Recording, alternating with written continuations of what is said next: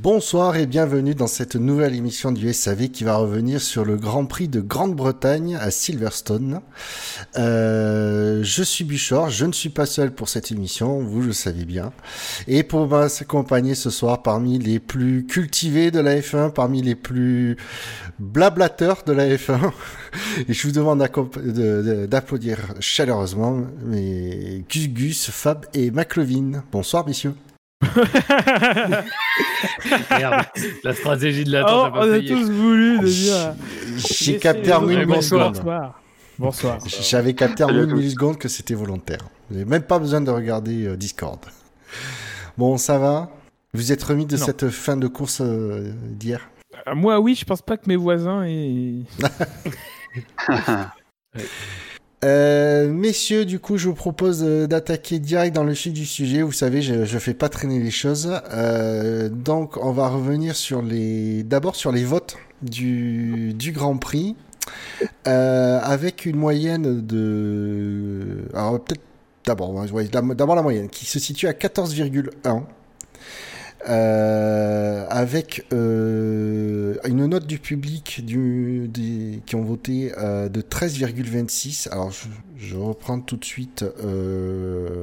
Hop, hop, Vous avez été 105 votants, chers auditeurs. Je, nous vous en remercions toujours de, voter au, au, au quintet plus ou moins et a donné une note au Grand Prix, même si on n'est pas toujours d'accord, mais c'est ça qui est bien aussi, c'est pas toujours être d'accord. Euh, les chroniqueurs ont donné les, dans l'ordre les notes suivantes. Benlop a donné un 16. Euh, Bilo a mis un 13 qu'il a détaillé sa note c'est 11 plus 2 points bonus dû à une fin de GP folle. Euh, J'ai mis un 14. Euh, Fab, tu as mis un 16. Euh, Gus Gus, lui, il n'a pas voulu noter, mais il va nous donner l'explication de pourquoi. Euh, Yannick Doc a mis un 13, euh, Marco un 17, euh, McLovin tu as mis 13, Quentin euh, a mis 15,5 euh, avec le commentaire. Un GP pas bien intéressant en grande partie, mais pour ce qu'il restera dans nos mémoires, un bon 15,5 assumé. Redscape a mis 12 avec le commentaire suivant. Grand Prix plutôt moyen dans l'ensemble qui sera bien noté avec les pneus qui crèvent mais sans lutte de tête, difficile d'être tenu en haleine. Mention spéciale pour les batailles de milieu de grille avec de beaux dépassements, même si Grosjean m'a déçu par ses moves et sa justification en carton.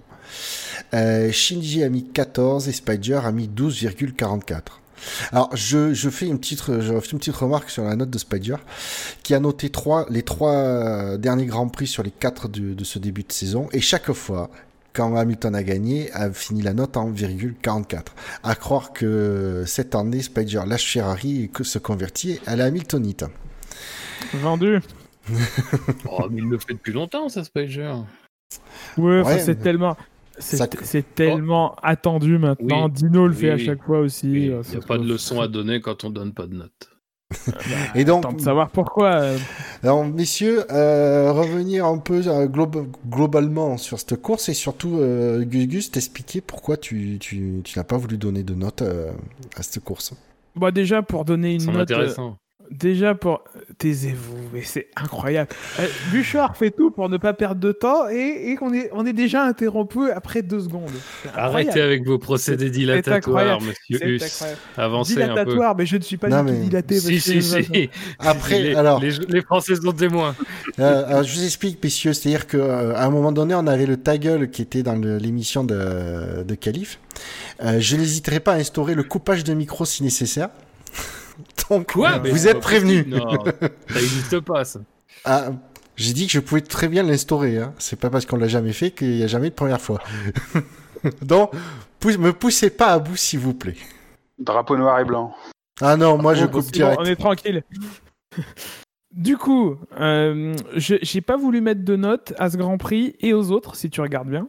Euh, déjà parce que ça, je pense que ça prend du temps de, de, de, se poser, de réfléchir et de, vouloir euh, mettre une note qui paraisse euh, relativement objective ou relativement cohérente avec le reste. Et j'ai plus forcément ce, ce temps aujourd'hui. et surtout, je trouve que noter les Grands Prix, ça ça, ça conforte l'idée que la F1 devrait être euh, intéressante du fait des, courses, de, de l'action qu'il y a en course. ce qui moi me va plus. moi, ce qui me différencie la F1 des autres disciplines, c'est pas l'action sur la piste, c'est encore heureux. c'est tout ce qu'il y a autour, c'est tout le, le, le Barnum, c'est toutes les actualités, c'est toutes les polémiques. Et et c'est pas parce que un Grand Prix vaut 6 que la Formule 1 en elle-même vaut 6. Euh, voilà, donc moi, voter, je, je, ne reproche à personne de le faire. Moi, c'est plus vraiment un exercice auquel j'ai envie de, de, de, me, de me conformer. Euh, voilà, pour ces raisons-là. Alors, j'ai deux remarques à te faire. La première, c'est qu'effectivement, te demander de réfléchir, ça c'était peut-être un peu trop. Et deuxièmement, ah, si tu veux, et sinon, deuxièmement, si tu veux qu'on instaure des notes pour les actualités, on peut très bien le faire. Hein. Il n'y a aucun souci. Hein. Non, mais bon, c'est pas, pas forcément. Non, mais après, voilà, c'est. Tu as, tes raisons, c'est tout à fait valable. Il n'y a pas de souci.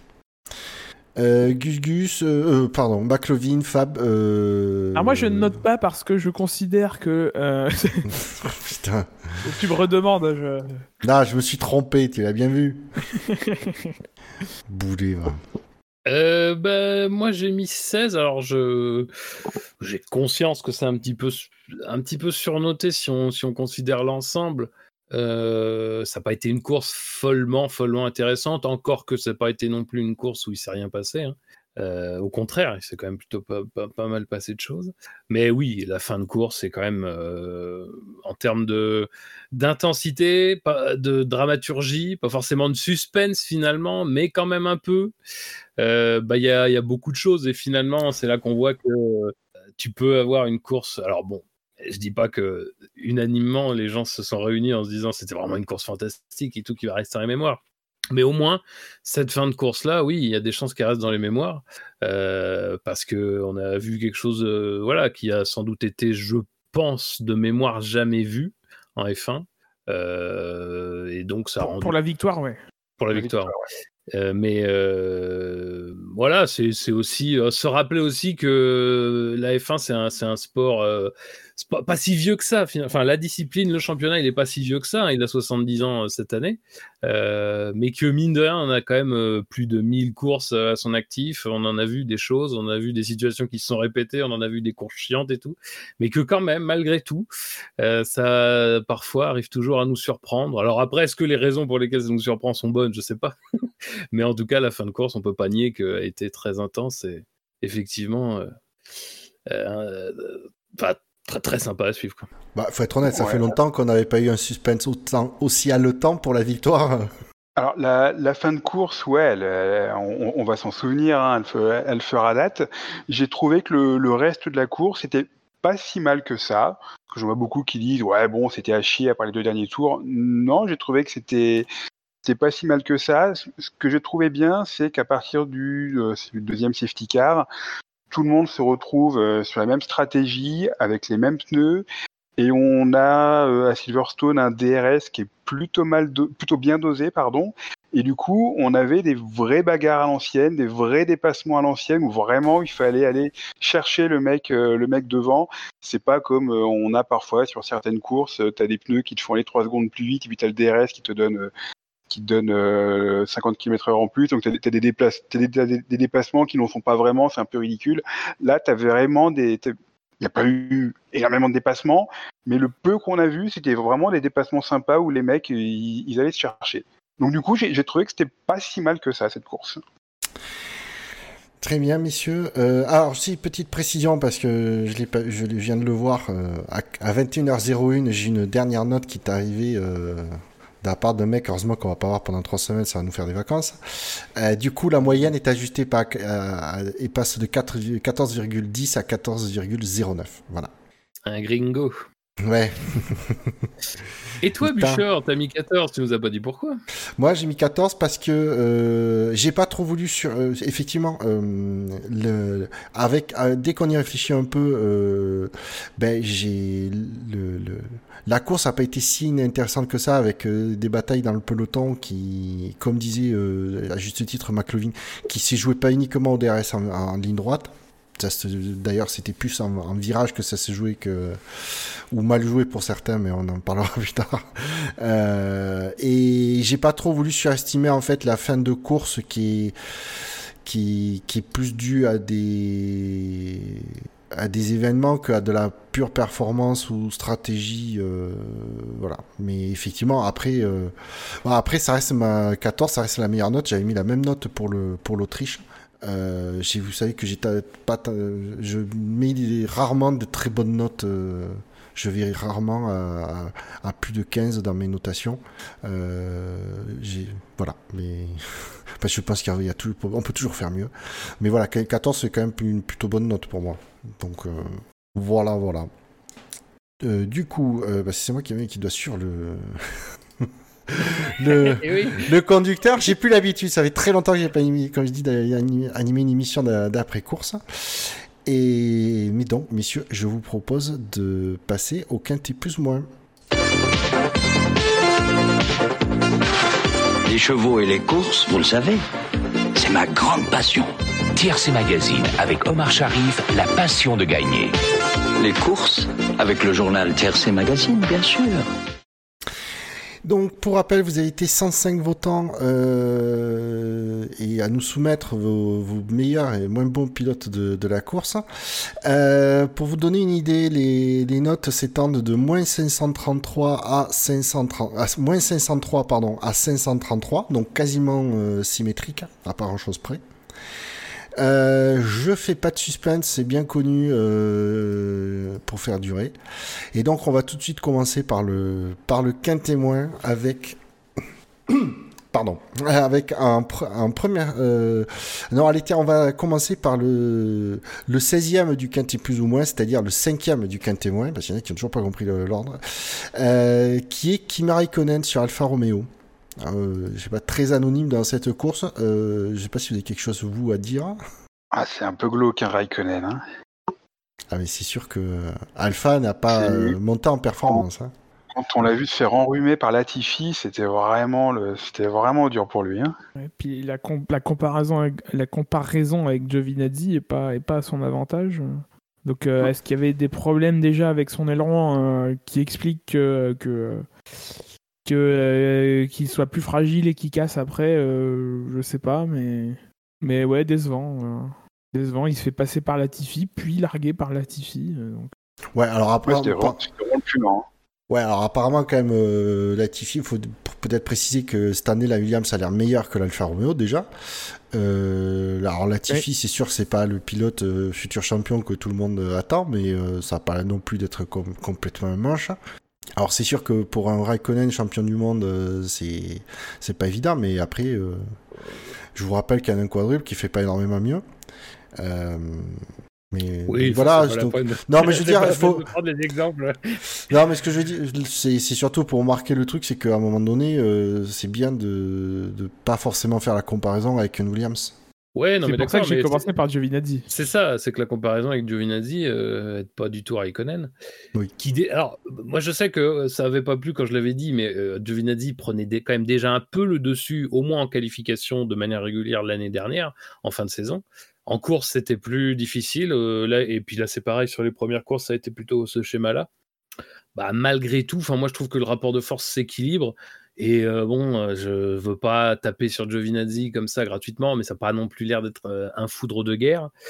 à mon avis, son, sa durée de vie chez Alfa Romeo, lui aussi, est pas forcément amenée à être très très longue. donc bon, que Raikkonen se fasse un petit peu savonner par Giovinazzi, c'est un peu inquiétant pour Raikkonen. Cela dit, ce qui est inquiétant globalement, c'est Alfa Romeo. voilà, absolument rien qui va sur la course de Raikkonen, est-ce que c'est pas lui à la fin qui nous donne un petit peu cette fin de course folle avec son, son aileron qui s'éparpille euh, dans Maggots, euh, Beckett Chapelle, on sait pas.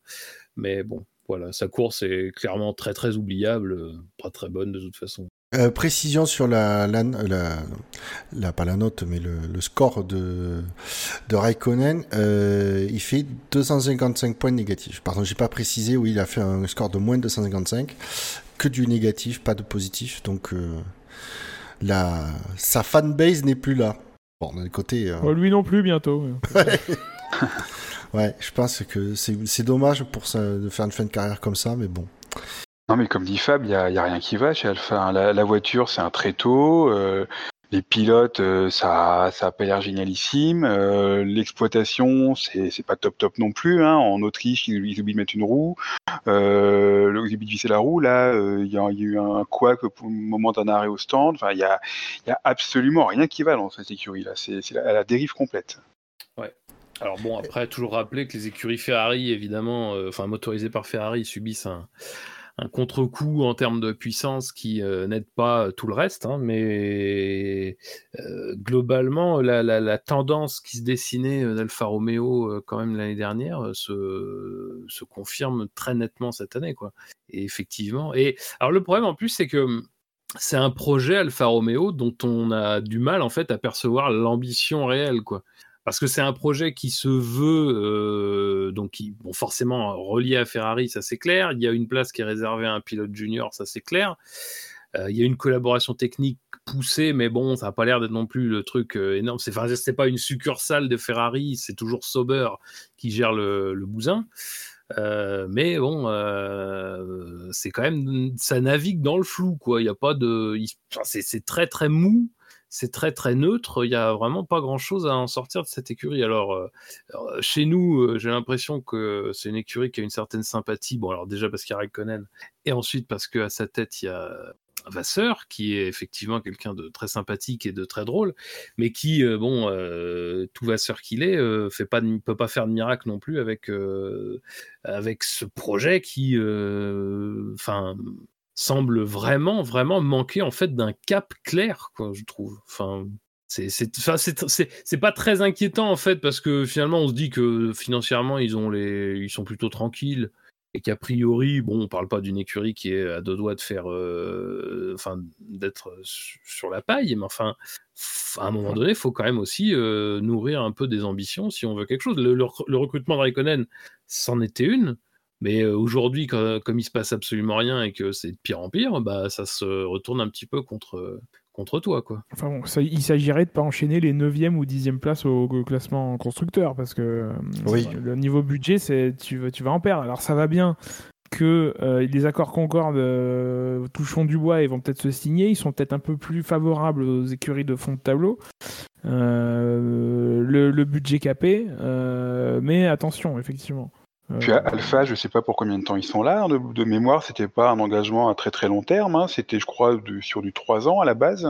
Donc, euh, va falloir, euh, va falloir les garder. Hein.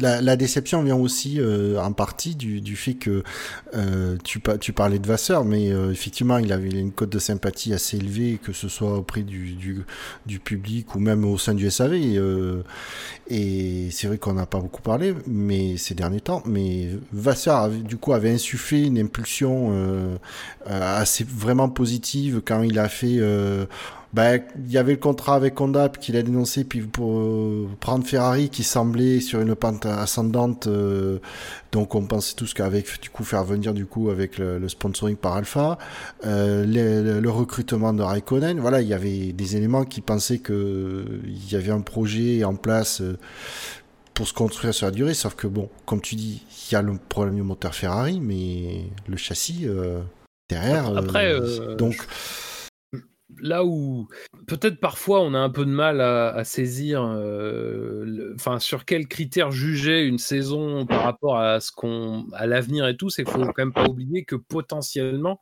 cette saison-là, c'était la dernière de la réglementation actuelle et que l'année d'après, on devait enchaîner sur quelque chose. Donc peut-être que chez Alpha, la décision avait été prise de pas forcément pousser beaucoup sur la voiture de cette année, qui, bon, bah, malheureusement, par le, par le fait des événements qu'on connaît, bah, sera aussi euh, bah, plus ou moins la voiture de l'année prochaine.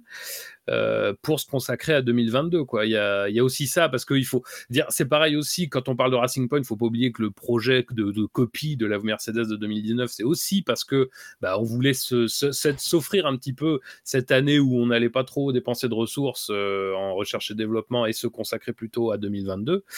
Euh, voilà, donc faut, enfin à 2021. Donc voilà, il faut aussi prendre tout ça en, compte. Peut-être que c'était un plan. Et puis, en ajoutant encore une fois euh, Ferrari. C'était pas prévu que le moteur soit aussi, euh, soit aussi lent. Quoi. Il y a tout ça aussi qu'il faut prendre en compte. Moi, personnellement, je, j'ai un peu ironisé sur euh, Twitter euh, par rapport au traitement qu'on peut réserver à Bitbull, sans, sans d'ailleurs dire que si c'est mérité ou pas. Mais là, c'est pareil, j'ai pas envie qu'on tape précisément sur Vasseur ou quoi. Mais c'est juste qu'à un moment donné, parfois, tu n'as absolument pas les conditions pour faire beaucoup mieux que ce que tu fais actuellement. Mais après, le truc, c'est que c'est quand même, enfin, moi, c'est très symbolique tout est symbolique là. Mais Alfa Romeo, c'est la première équipe qui a gagné dans les années 50 euh, en Formule 1. C'est une équipe qui a dominé la, Formule 1 les deux premières saisons.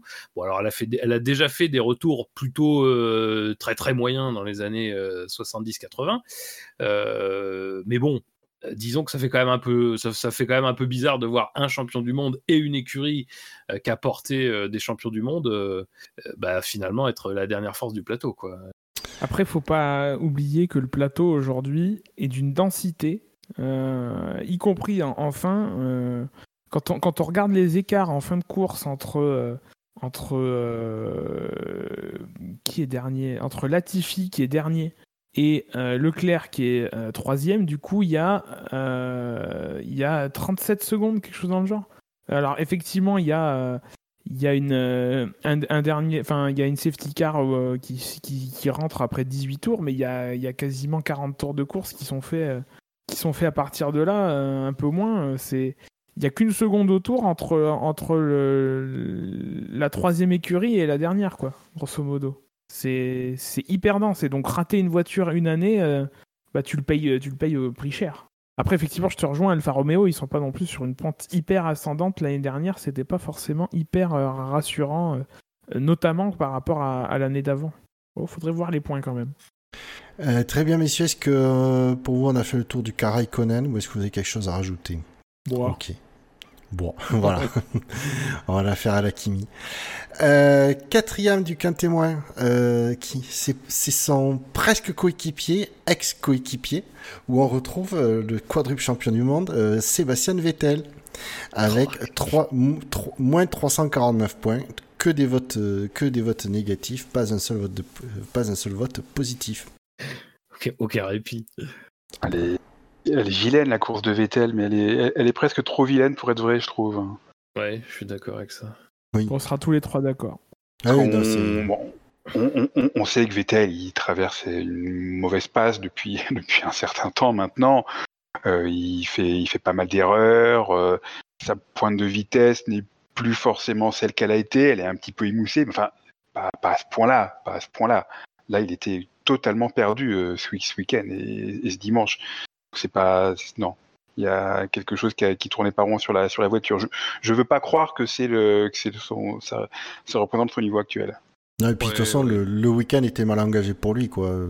Oui, oui, oui. Il y a plein de petits problèmes et tout euh, qui ont qui, ont, qui aidaient pas. Euh. Puis c'est toujours pareil, hein, dans les cercles, quand c'est comme ça, dans un cercle vraiment vicieux, euh, bon, en plus, avec tout le contexte autour de lui, euh, dès que tu un petit truc que tu n'arrives pas à corriger, ça prend des proportions peut-être excessives par rapport à ce que ça, ça coûte vraiment. Mais alors, moi, il y a un truc qui m'a Bon, sa course, clairement, c'est très très compliqué. Il n'y a pas de rythme, de toute façon, il n'y a pas de confiance. Hein, il le dit après la course qu'il n'y a pas de confiance. Donc, bon, quand tu n'as pas de confiance, déjà, un pilote en général, quand il n'y a pas de confiance, c'est compliqué. Mais Vettel, quand il n'y a pas de confiance, c'est quand même euh, encore plus compliqué. Hein, parce que lui, pour le coup, euh, s'il y a bien quelque chose qui le caractérisait dans ses années euh, brillantes, c'était d'avoir confiance en sa voiture. mais disons que il y a un moment donné, au tout début de course, je sais plus qui l'attaque, je pense que ça doit être Ocon, puisque ça doit être Ocon, ouais. toujours Ocon qui l'attaque. Et dans Cops de mémoire, dans Cops, en, en faisant un léger freinage, enfin, même pas quoi, il bloque une roue. mais, enfin, moi, je là, enfin, je veux dire, c'est un petit truc, mais je trouve ça fou quoi il bloque une roue dans Cops. Alors Cops, euh, franchement, je pense qu'aujourd'hui, euh, ça doit être un léger coup de frein, même peut-être tu soulages un tout petit peu l'accélérateur si tu es vraiment euh, un peu en confiance, mais là, il a bloqué une roue. Moi, ça m'a... Dire, tu bloques des roues en général sur des gros freinages, sur des freinages où forcément, enfin, il dure un petit peu longtemps, tu arrives un petit peu vite, machin, mais là, tu arrives vite, oui, mais le freinage, il est, c'est à peine, quoi, normalement, même la pédale, tu dois à peine la toucher, et non, il bloque une roue. Et enfin, c'est pas grand-chose, encore une fois, mais c'est très marquant que ça arrive dans ce virage où ça n'arrive jamais quasiment, euh, pour souligner que quand même il devait y avoir un gros, gros, gros, gros, gros, gros problème au niveau du pilotage de cette voiture pour en arriver à ce que tu vois de telles choses, quoi. Et globalement, oui, ça s'est vérifié toute la course. Euh, il a quasiment rien tenté de toute façon. Euh, je pense que quand il passe au con, c'est juste parce que sous safety car, ça doit être un peu lent du côté de Renault à, à faire l'arrêt au stand, mais sinon, voilà, quoi, il n'y a pas de. Il y a absolument rien à retirer. Il y a peut-être le seul truc en fait à retirer, c'est qu'il arrive à résister à Bottas à la fin. On sait pas trop comment. D'ailleurs, on sait tellement pas trop comment qu'à mon avis, c'est plutôt Bottas qui se manque que Vettel qui résiste vraiment. Euh, mais bon, voilà, c'est un peu le seul truc. Il gagne un point sur la fin parce que tout le monde est un petit peu en vrac, en crevaison. Mais sinon, euh, c'est quand même euh, extrêmement compliqué. Non, par contre, il a fait le bonheur de Pierre Gasly qui a pu euh, s'attaquer à une Ferrari, il l'a dépassé. Non, mais un point pour une Ferrari B, pour une As, bon, peinte en rouge pour cette, cette livrée spéciale pour, euh, pour la Grande-Bretagne, c'est c'est pas mal. Oui. Ah, vivement qu'on ait le droit de copier quand même les voitures des, des partenaires techniques quand même. Oui, que Ferrari puisse copier la, la As. Oui. Euh, quelque chose d'autre à rajouter sur la malheureuse course de Vettel? Non. Apparemment, euh, apparemment, il est reparti. Alors, il a fait un petit, Ah oui. un petit, un petit check à Laurent Stroll euh, dans le paddock et il est reparti apparemment dans la Ferrari d'Otmar Safnauer. Euh, donc, ça fait bruisser un petit peu. Oui, apparemment, j'ai vu C'est le, j'ai vu le tweet, euh, donc, de ce, c'est un photographe connu de la F1, hein, Oui. qui a, Bah, qui a Marc dit, ben, j'avais pas mon appareil photo en main, parce que sinon ça aurait fait une super photo. Il dit, j'ai vu donc Vettel dans, qui était monté dans sa Ferrari, en redescendre pour monter, donc il était conducteur pour, pour monter en passager de, de, de, euh, Snafna- Snafnauer. J'arrive jamais à prononcer son nom. partir. Zafnauer. et partir avec lui. Et Donc bien- du coup, euh, c'est ouais, c'est quand même, euh, c'est pas anecdotique. hein. Il- le, le photographe a précisé qu'en partant, du coup, il est passé devant les- les- l'usine de, de Racing Point pour voir s'il y avait la, la voiture, s'il y avait la voiture euh, pour voir si Vittel n'était pas allé visiter l'usine. Ouais, il l'a pas. Ah bah c'est facile, hein, c'est plus facile quand Perez est pas là, hein, ça c'est clair. Perez, il met une mauvaise ambiance en plus. D'ailleurs, on n'a voilà. pas de nouvelles. On n'a pas de nouvelles en fait. On sait pas vraiment en fait. Euh, Ils sont toujours un petit peu dans l'expectative, non? Sur Perez, euh, c'est un truc que tu devrais te savoir vite. tu ça, tu nous demandes à nous, c'est toi qui les as avant tout le monde, les Mais non, mais c'est ça le truc, c'est qu'en fait, on, on sait pas. Il sait, visiblement, ça négocie sévère pour essayer de, de lui faire me- de le faire participer au Grand Prix euh, la semaine prochaine, enfin dimanche. Enfin, je sais pas. On verra. On aura des nouvelles certainement bientôt. Ah, il me semblait avoir vu une news comme quoi euh, Hülkenberg était confirmé pour la semaine prochaine. Ah, peut-être. Ah bon? Ça vient de Bah, je tomber, m'avance peut-être. hein. Mais il me semblait. Bref. De toute façon, Perez n'était pas à la course. Hülkenberg non plus. D'ailleurs, on n'a pas précisé que du coup, le, le, le classement se faisait sur 19 pilotes et pas sur 20. Puisque Ah, bah Hülkenberg, voilà. il n'a On même pas pris le départ. positions. Ah ben, il, il reste, il reste. euh, Ah oui, du coup, il est pas 16e. Euh, Raikkonen est pas Eh ben 16e, oui. il est 15e du, du, du quintet plus ou moins. Oh, vous faites chier. Euh, Ah bah. On recommence tout. Allez, ah non. générique. De fin Ah, Direct? Donc du coup, messieurs, euh, nous retrouvons troisième du quintet moins. Donc du coup, euh, euh, dix- euh, pff, je m'y perds. Euh, 17e du, du quintet plus ou moins. Euh, Romain Grosjean qui, euh, qui a une, un score Oh, de sérieux moins 362 avec une note né- avec des, des composés comme suit moins 373 points négatifs et 11 points positifs. Et donc, sur la course de Grosjean, je pense qu'il a été euh, pénalisé par sa défense euh, un peu osée.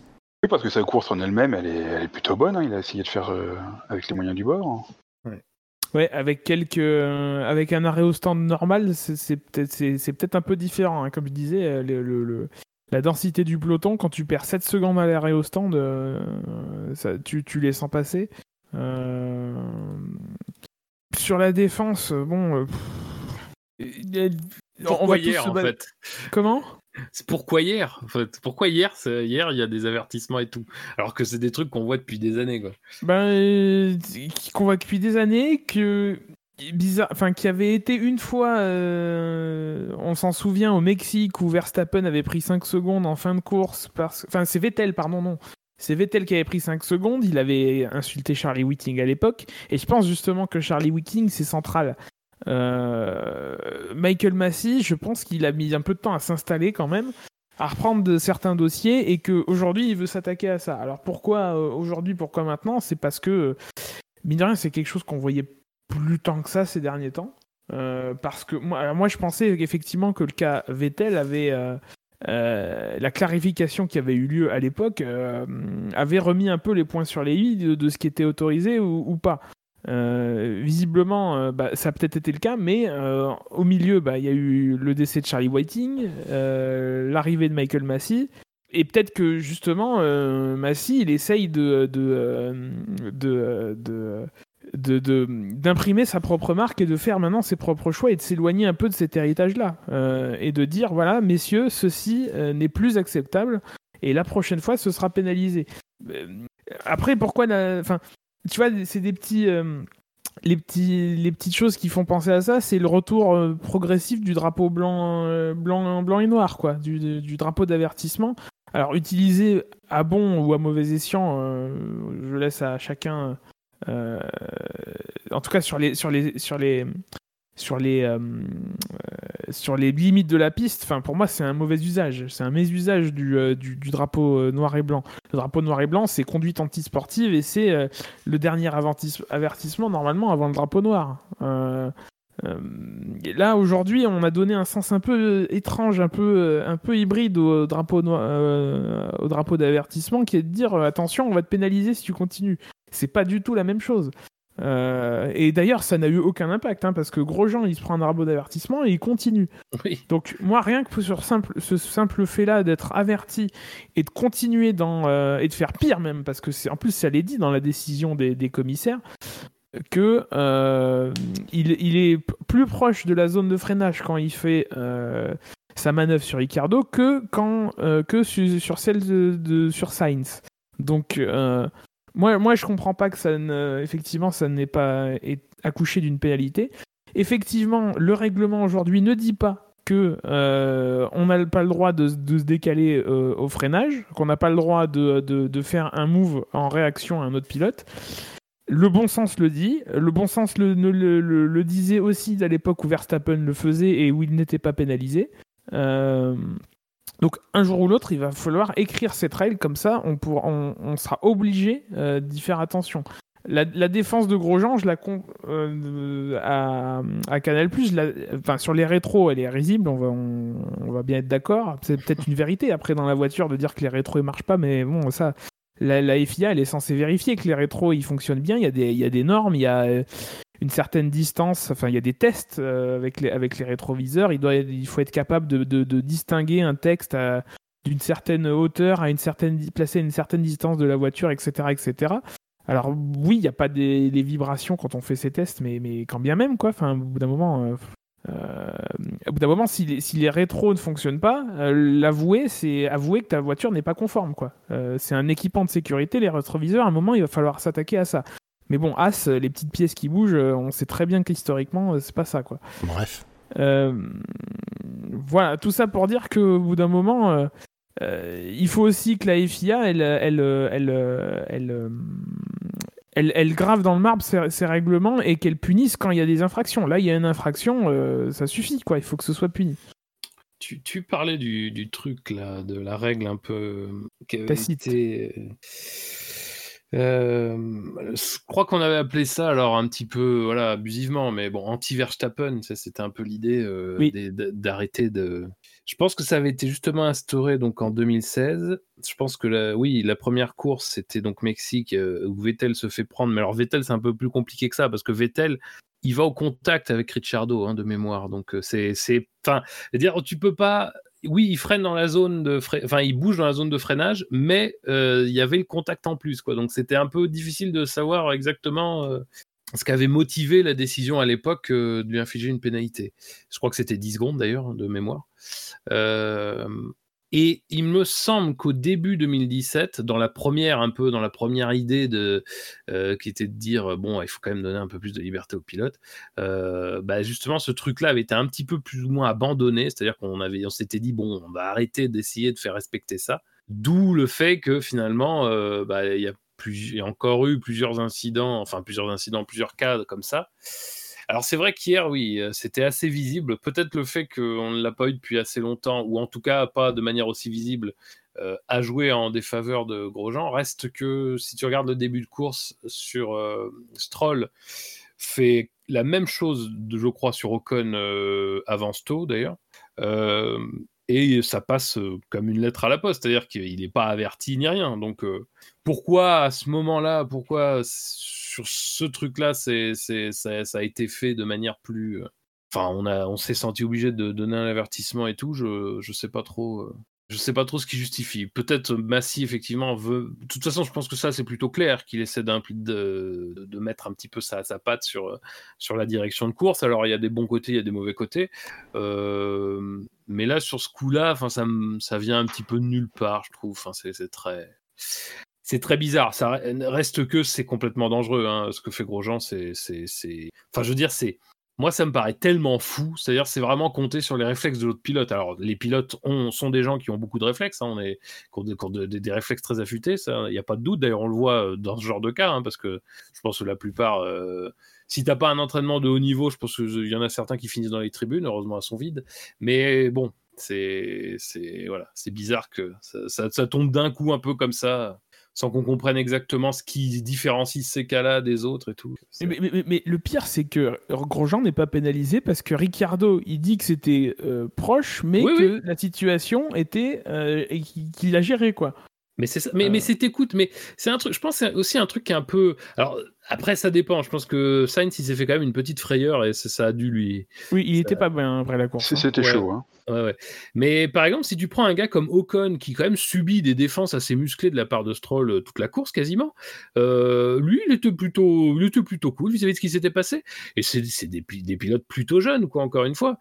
Euh, donc je sais pas après s'il y a un truc de génération, tout ça, mais c'est vrai que Ricciardo a pas été particulièrement. Il a pas été véhément, quoi pas, pas été véhément à la radio. Quoi. Alors pourtant, euh, c'était quand même limite, quoi, encore une fois.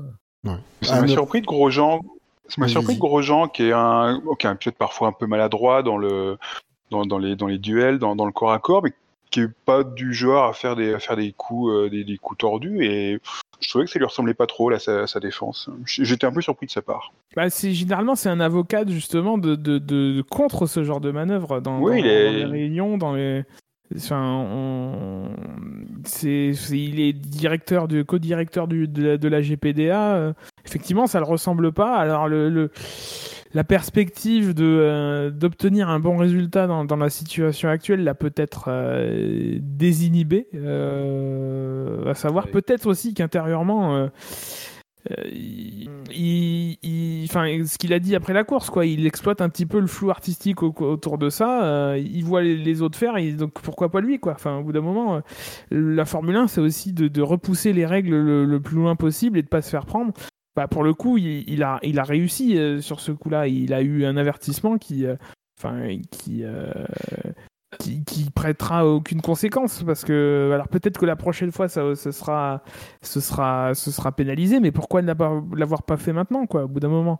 Ils sont d'accord pour dire que c'est dangereux les commissaires disent que c'est dangereux et au final parce que Ricardo dit que oh, ça passe euh, il n'y a pas de pénalité enfin c'est pas Ricardo qui est commissaire à un moment enfin c'est il y a, y, a, y a, un règlement il faut il faut mieux l'écrire pour pénaliser ce genre de ce genre de choses je sais pas si, enfin, euh, ils ont montré, on a revu un petit peu des images de la lutte euh, Verstappen-Leclerc euh, l'année dernière à Silverstone.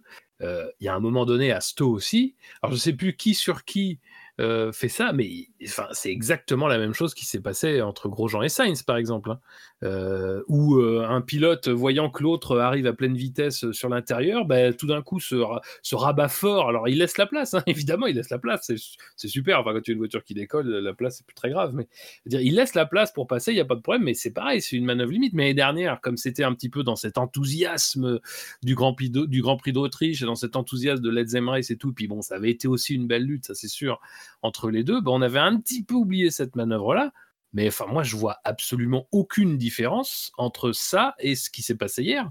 Et pourquoi, euh, d'un côté, ça a été célébré et tout, et de l'autre côté, c'est tout de suite euh, réprimandé, entre guillemets. C'est, enfin, moi, je trouve que c'est quand même. Euh, de toute façon, bon, c'est toujours dans cette fameuse cohérence d'ensemble de tout, de tout ce qu'on voit, quoi, depuis, depuis, depuis longtemps. Mais ouais, c'est, je sais pas. Mais c'est vrai que Grosjean, c'est pas, c'est pas un c'est pas son habitude de, de s'impliquer comme ça dans ce genre de manœuvre. Mais bon, peut-être que. Après, il y a aussi un truc qui était un peu grisant, je pense, pour lui, c'est le fait que finalement, il tenait le rythme, quoi. Hmm. Ben justement, c'est le point, point sur lequel je voulais rebondir parce que bon, on a beaucoup parlé de, de la défense de Grosjean, mais euh, c'est surtout le reste de sa course qui, euh, qui, qui, est aussi intéressant, euh, notamment son rythme en médium, où il, à un moment donné, il était, à, il était pas passé, il est pas passé loin de dépasser Leclerc. Après, il était justement en médium contre des armées de, une armée de, de pilotes en, en, en dur, certes neuf, mais, mais en dur. Ouais, bah, au moment du restart un médium qui commençait à être, euh, à être usé. Alors effectivement, c'est au moment du restart, les, les, pneus durs euh, sont apparemment compliqués à chauffer. Mais bon, c'était étonnant de voir une Haas euh, à la lutte avec une Ferrari en, haut de, du classement, quoi. Ouais, mais ces médiums, finalement, ils ont fait sur la course, elle doit repartir autour 18 ou 17, et ces médiums, ils ont dû faire 7 ou 8 tours de, de safety car. Euh, donc au final, ils sont pas tant usés que ça. Mais euh, c'est même plus que ça. C'est même plus que ça parce qu'ils s'arrêtent quoi au 37, 36e tour. Euh, et il y a eu une douzaine de tours sous safety car pour l'incident Magnussen et l'incident Gviat. Donc la, deuxième. Peut-être. bon, j'ai pas les chiffres exacts en. Il y a eu 4 tours sous safety car pour le premier accident, hein, Albon Magnussen, et 1, 2, 3, 4, 5, 6, 7 pour, pour le crash de Kiat. Ouais, c'est ça, 11-12 quoi. Ouais, donc, euh, donc, voilà, ces, pneus, ils sont aussi pas non plus si usés que ça, ils le sont, mais ils sont. Ça va quoi. Pas non plus. Euh, c'est pas les, c'est pas les C5 euh, c'est pas les C5 après un tour qualif quoi. Non, en tout cas stratégie audacieuse ben, ils ont tenté quelque chose pour voir si ça pouvait apporter apporter un gain et je veux dire choix. Bah, pas le choix. Si, tu as toujours le choix de se dire bon, ben c'est le moment, on s'arrête, on change et puis on fait la fin euh, comme tout le monde, tous les autres ont fait. Là, c'est, ben il y en a qui auraient, euh, qui auraient été très conservateurs, qui auraient fait ça. Là, c'est dit ben on va tenter quelque chose. Euh, j'ai envie de dire, c'est bien qu'ils tentent quelque chose. mais comme il le dit lui-même, Grosjean, si on fait comme tout le monde, bah, on reste à notre place, quoi. 14e, 15e, 16e. Là, ils sont obligés de faire des trucs alternatifs. Et puis, bah, compter sur un petit coup de pouce du destin, un autre safety car ou quelque chose pour que pour décrocher, décrocher un ou deux points. Hein. Après, il est 13ème quoi, euh, avant, avant, avant cette safety car. C'est pas non plus. Euh, Ridicule.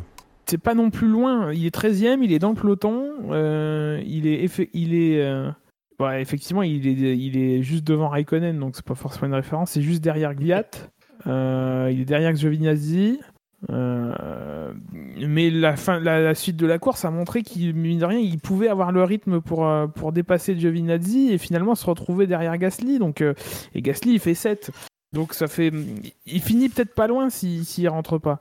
Ça, dépend aussi de la suite de la course, forcément, des, des, abandons, des crevaisons, des machins, mais.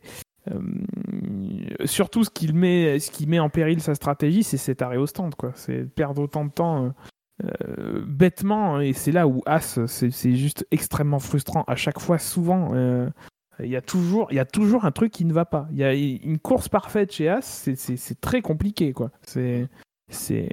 On est, on est dans la cinquième saison, dans leur cinquième saison en Formule 1 et on sent que l'expérience, ils n'arrivent pas à, à, l'avoir et ils n'arrivent pas à rendre une copie propre. C'est,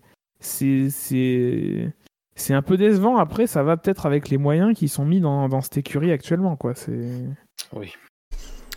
Autre chose à rajouter sur la course de, de Grosjean ah, Peut-être pas sur la course, mais j'aimerais faire quand même 30 secondes sur, euh, sur, euh, sur l'homme. Euh, qui est comme souvent beaucoup, beaucoup critiqué, beaucoup décrié.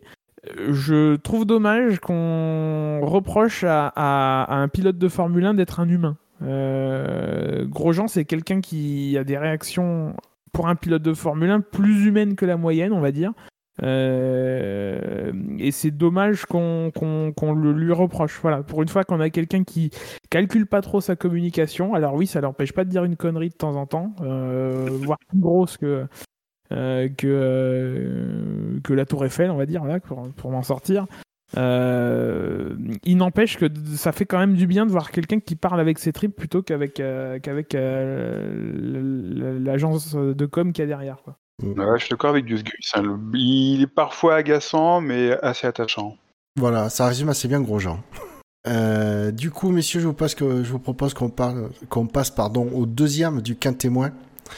Euh, soit le 18e de ce quintet plus ou moins, avec moins 381 points négatifs au total, euh, répartis en moins 387 points négatifs et 6 points positifs, donc il y a quelques fans. Il s'agit du Canadien euh, Lance Stroll, qui n'a Ouais, pas eu un rythme ouais, je- de course foufou. hein. Non, mais euh, je pense que encore une fois, beaucoup de gens se font une idée de la Racing Point euh, qui, qui, qui me paraît un petit peu erronée. voilà. Je, je, pense qu'aujourd'hui, la Racing Point vaut pas beaucoup plus euh, que, ce qu'elle a montré hier en, course. Euh, voilà, enfin. euh, oui, c'est une, voiture qui est copiée sur la Mercedes, mais ça n'est pas une Mercedes. Il suffit qu'ils aient copié l'aéro, mais que la voiture soit 30 kg plus lourde pour que ça fasse une seconde 2 de différence. Enfin, faut. À un, moment, il faut, faut, faut se sortir de la tête que Racing Point a la deuxième meilleure voiture. Les résultats ne le montrent pas. Et, oh, et, et au-delà euh, du rythme, l'exploitation est, est, est, est, euh, est, euh, est bien améliorable. Quoi. C'est... Tendance Ouais. quand même euh, qui semble co- se confirmer maintenant qu'on a fait 4 Grands Prix, c'est-à-dire que c'est une voiture qui semble assez rapide sur un tour en qualif, mais c'est beaucoup plus problématique euh, avec son rythme de course. Après, après euh, on est dans un week-end un peu particulier où le leader technique de l'écurie est pas là, où euh, franchement on ne sent pas à Lance Stroll la maturité de, de, de, diriger des ingénieurs, de, trouver des solutions, mais plutôt de réclamer à ce que- à qu'on en trouve. Enfin, il faut écouter juste 5 minutes de radio euh, de, de Lance Stroll, euh, c'est un gamin. Alors après, je ne veux pas lui reprocher, il a 21-22 ans, donc euh, c'est pas non plus pas non plus surprenant. Mais des pilotes de 21-22 ans aujourd'hui, il y y en a beaucoup et avec de la ma- maturité, il y en a. Donc euh, c'est pas c'est pas son cas. Euh, donc sans sans sans, euh, sans Pérez, euh, ouais, c'est- clair que, que le développement de la voiture, il va pas forcément se faire. Et, puis, on, parlait tout à l'heure de la philosophie de, année- de la voiture de cette année, mais ça se paye aussi dans des petits trucs, genre, il me semble avoir vu des photos comparatives où ils montraient l'aileron arrière de Grand Prix de Hongrie et l'aileron arrière de ce Grand Prix-là, où c'était le même, quoi. Euh, très chargé, ouais. très très chargé en aéro. Alors c'est pas forcément un, c'est pas forcément un défaut absolu, mais le problème c'est que si tu te retrouves comme lui, bah en fait au départ il est déjà sur des pneus qui sont euh, un peu plus difficiles à mettre en température. Il se fait doubler par euh, deux voitures, donc ça veut dire que lui, en plus le safety car ça l'aide pas du tout. Hein. Lui ça ruine sa stratégie pour le coup. Autant les autres en médium ça Bon, c'est différent. Ceux qui sont partis en médium, c'est un peu différent. Ceux qui avaient du rythme, qui, qui sont restés devant, c'est un peu différent. Eux, ça les impacte pas trop à partir du moment où ils peuvent rester devant. Mais lui qui est en milieu de peloton et qui comptait un petit peu sur le fait que bah, sa dégradation pneumatique l'aiderait euh, moindre, l'aiderait à dépasser les mecs devant lui, bah lui, bon, c'est grillé. Donc ça veut dire que il est derrière avec une voiture qui est très chargée en aéro. Et ben c'est difficile. D'ailleurs, on a bien vu que c'était tellement difficile que finalement, il a quand même assez. Enfin, j'ai pas souvenir à part euh, un moment donné, peut-être sur une McLaren ou peut-être sur, les sur la Renault de Ricciardo, mais genre ça devait être en, en relance. Il a pas pu trop attaquer. Euh, et finalement, sur la fin, il s'est même retrouvé à défendre parce que je pense qu'en plus de tout ça, il y a quelque chose qui n'est pas une de ses qualités, hein, c'est la gestion pneumatique. Euh, on a déjà vu que des fois, euh, chez lui, ça s'effondrait de manière très très visible, euh, même sur des circuits sur lesquels c'est pas forcément d'ailleurs euh, un problème d'habitude. Donc voilà, je pense que tout ça mêlé, oui, effectivement, tu peux pas faire de miracle non plus. quoi. Et c'est un week-end particulier aussi pour l'équipe globalement. Euh, euh, à gérer et tout. Euh, il y a eu cette, ce petit coup de chauffe euh, d'avant-course qui en plus a débouché sur quelque chose de très frustrant. faut quand même dire qu'ils se sont mis en, en- Enfin, ça a été le branle-bas de combat jeudi pour faire venir Hülkenberg pour qu'il soit prêt, pour finalement que le mec ne puisse pas courir parce qu'il y a un problème euh, pour démarrer la voiture. Quoi. Donc, Ouais, enfin, en- bon, il y a, y a un peu... C'est un peu un week-end quand même euh, à oublier pour euh, globalement. Quoi. Il, sauve, il sauve les points sur la fin parce que parce que les circonstances et tout, mais bon, euh, c'est ric-rac quand même. hein. Euh, Pour information, euh, j'ai eu des, je sais pas si vous l'avez vu, mais on a eu des infos sur le problème du Hülkenberg. C'est en fait une, euh, je sais pas si c'est une vis ou quoi. Apparemment, il savait, il savait pas encore trop. Il fallait qu'il regarde, mais qui bloquait en fait le, dans- au niveau de la boîte de vitesse, qui empêchait carrément le moteur de tourner. Donc ils, ils ont vraiment pas pu démarrer le moteur. Ils pouvaient pas tourner. Et donc Oui, mais pas si c'est deuxième une fois pièce du qui retrouvé t'inquiète ça. pas. C'est, ils savent, donc ils savent pas si c'est une pièce qui s'est, une vis qui s'est dévissée, qui est tombée dans le carter de la boîte, ou c'est un truc euh, extérieur euh, qui, tom- qui est arrivé là euh, sans savoir pourquoi. Bref, voilà, voilà quel était le problème de la voiture du Kenberg. Sinon, pardon, sur, euh, on va peut-être laisser un peu la parole à McLovin, s'il y a des choses à dire sur le. Non, non, non, rien à rajouter sur Stroll. hein. Ouais, c'est- Gus Gus et Fab parlent tellement que tu n'as plus rien à dire. Pas du tout, mais c'est Fab qui dit tout. euh, oh. Euh, on va peut-être pas Eh ben, commencer à écoutez, compter tant de paroles. Je vois bien que je, je vois bien qu'on ne veut pas de ma présence, donc je vais m'en aller. Merci, au revoir, générique. Bonsoir. Bonsoir. Et donc, on enchaîne sur le premier du quintet moins, dernier, euh, 19e de ce quintet plus ou moins, euh, avec 6 points positifs, 509 points négatifs et donc un total de moins 533. Il s'agit de Alexander Albon. Oh. Malgré son nouvel ingénieur Qui, qui l'empêche d'avoir des brûlures d'estomac. Oh, elle est bonne celle-ci. Ouais, elle a 10 ans, mais bon. Putain, Ah Oui. non, elle est bien, elle est bien. Ouais, il a fallu que je réfléchisse une seconde ou deux quand même à celle-là. hein. Bien sûr. Donc, euh, course d'Albon assez courte. Euh, non, pardon, qu'est-ce que je dis euh, Non, non. Non, non, c'est Magnussen, ah, Magnussen qui, qui a été à Trop la long, course était euh, assez courte. Euh, Peut-être euh, les auditeurs ont jugé que qu'Albon était pleinement responsable de, de l'accrochage avec Magnussen. Est-ce qu'il n'y a pas aussi sa course euh, Je sais plus comment il finit. Euh, Bah, il finit bien Huit. parce qu'il finit 8, je crois. huitième, non ouais. Huitième, ouais. Une belle remontée, mine de rien. Il est, Oui. Alors, je, bon, je vais pas dire que sa course est pas forcément exceptionnelle. Après, il a. Bon, il se met tout seul dedans un peu, mais euh, disons qu'il n'a pas des circonstances super favorables. Même niveau stratégie aussi, c'est pas très clair ce qu'ils font Red Bull. Parce qu'ils le font s'arrêter. euh, attends, j'ai noté ça. Ils le font s'arrêter quand? Euh, Juste après, en fait, 31. Ouais, non, mais je veux dire, ils Ah le oui, font s'arrêter oui. la première fois juste après la safety car, en fait. Genre le tour de, de- le tour après la première safety car pour l'accrochage Magnussen. Bah là, c'est, enfin, bon, je trouve ça complètement incompréhensible euh, parce que autant, alors si, bon, l'arrêt à ce moment-là va le faire dégringoler dans la hiérarchie, mais du coup peut-être le faire plutôt sous safety car qui va permettre euh, de d'éviter qu'il soit trop loin derrière. Mais bon, visiblement non. J'ai cherché quand même parce que je me suis dit, euh, ça a été une hypothèse soulevée par les commentateurs de Canal, euh, que ça pouvait être une crevaison lente due à l'accrochage, mais ils n'en parlent pas, ni lui, ni son équipe. Donc bon, visiblement, c'était pas ça, parce que sinon ils, en parleraient, je pense. Donc il se retrouve bien plus loin qu'en fait que ce qui devrait être derrière le peloton avec ses pneus, ses pneus durs, lui d'ailleurs. Il est le premier en pneus durs, je crois, euh, de la course. Euh, et finalement, bon, il en change au, temps- au 31e tour et tout. Il a eu le temps de recoller avec la safety car pour l'accident de Gviat et tout. Mais disons que après son accrochage, il fait pas une course si dégueulasse au vu des circonstances. Et même en fin de course, il euh, s'offre une belle petite remontée euh, qui lui permet de, bah, de reprendre beaucoup de voitures qui doivent être un peu quand même en train de gérer euh, les pneus parce que ça quand même ça pète de partout. Donc finalement, il, trouve quand même le moyen de finir huitième, ce qui, au vu de la course globalement, au vu de, la séance de qualif, au vu de la course et au vu de ce qui s'est passé au début, est quand même est quand même plutôt pas mal. Après sur l'accrochage, bah c'est pas propre Enfin, je veux dire, il, a raison de vouloir envisager de tenter, mais il a pas a pas raison de vouloir tenter quoi. Et euh, du coup, bah, il se retrouve en situation de un peu bâtarde, c'est-à-dire qu'il s'est engagé, mais il voit bien que ça passera jamais. Et puis tu peux pas reprocher à Magnussen de, de prendre son virage. En plus, il prend pas le virage à la corde, Magnussen. Euh, et donc il y a accrochage, quoi. Mais euh, bon, est-ce que ça valait 5 secondes? Moi, je trouve que ça, oui, ça valait 5 secondes parce que clairement, il fait pas ce qu'il faut pour éviter l'accrochage. Et, euh, et c'est pas, et je suis désolé de le dire, mais c'est pas la première fois qu'il se retrouve dans ces situations-là, quoi.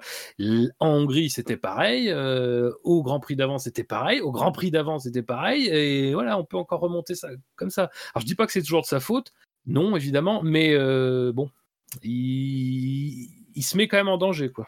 De manière générale, c'est vraiment une mauvaise passe là pour Albon. hein. Il avait une bonne petite cote en fin d'année dernière après son remplacement de, de Gasly, mais là on a l'impression qu'il se retrouve un an après dans la même situation que Gasly, c'est-à-dire que bah, ça va, va nulle part et on commence vraiment à, s'interroger sur sa, légitimité à se retrouver dans une Red Bull. Alors euh, bon bah c'est un peu l'é- l'éternel débat. Hein. Est-ce que est-ce que c'est Albon qui est pas à la hauteur? Est-ce que c'est Red Bull qui ne sait pas s'occuper de son deuxième pilote? Bon, j'ai pas j'ai pas de réponse définitive sur le des réponses arrêtées sur le sujet, mais en tout cas euh, il est dans la même situation que Gasly l'an dernier là. C'est c'est il est dans le dur. Euh, moi, je crois pas aux coïncidences. Enfin, euh, t'inverses les deux pilotes, il se passe la même chose alors que t'as, t'as pas inversé, enfin, t'as rien inversé d'autre. Euh, intellectuellement parlant, je pense qu'il y a de grandes chances qu'on puisse envisager le fait que le, deuxième côté du garage Red Bull a, un problème, quel qu'il soit. Euh, je, pense qu'Albon il montre pas son vrai niveau aujourd'hui, euh, que Gasly montrait pas son vrai niveau à, l'époque. voilà, enfin, après quoi, comment, enfin, nous on n'est pas dans le secret des lieux, donc forcément, c'est difficile de, répondre. Visiblement, il y a quand même la volonté de changer des choses. Si tu changes l'ingénieur euh, de piste, hein. l'ingénieur de piste, c'est que c'est qu'il y a quelque chose. C'est que tu veux donner euh, ah. une autre impulsion. C'est que tu veux changer des méthodes de travail. Je, je sais, je sais pas. Pour, pour moi, le changement d'ingénieur de piste est quand même un signe que Red Bull commence enfin à se dire il y a peut-être un problème autre, ouais, ailleurs que chez, que le problème vient pas du pilote, quoi. Ensuite, Albon, euh, comme Gasly l'an dernier, ne, performe pas au niveau qui, devrait être le, leur. Et, pour preuve, euh, dans, ils vont quasiment aussi vite dans la Toro Rosso qu'actuellement dans la, dans la Red Bull. Donc oui, effectivement, il y a, un souci, puisque logiquement, une Red Bull, ça va plus vite qu'une Toro Rosso. Alpha Tori, euh, cette année. Ouais, Alpha, Alpha Tori. Pour autant, pour autant, euh, ça n'explique pas forcément tout. Hein. Moi, je fais partie de ceux qui pensent que Gasly, c'est un bon pilote, c'est pas non plus une star en devenir. Je pense également qu'Albon, c'est un bon petit pilote, c'est pas non plus le, le, le calor des calors. Donc, faut, voilà. Je pense que les, les, torts sont, sont, partagés dans cette histoire. Ouais. ouais, je pense pas que la Minardi soit si bonne que ça non plus. Non, mais je sais pas. Moi, c'est compliqué à dire. Euh, moi, sincèrement, je faisais partie de ceux qui, étaient très critiques envers euh, Gasly l'année dernière. Euh, qui, qui fait le même constat cette année. Alors oui, effectivement, ça interroge beaucoup sur ce qui se passe exactement dans cette équipe. Je peine à croire quand même qu'on ça soit à ce point, enfin, que ce soit volontairement fait. Ah non, ça, oui, c'est bien sûr que c'est bien sûr que non, c'est pas volontairement fait à un moment donné, on peut aussi s'interroger sur ce qui se passe quand même. Quoi.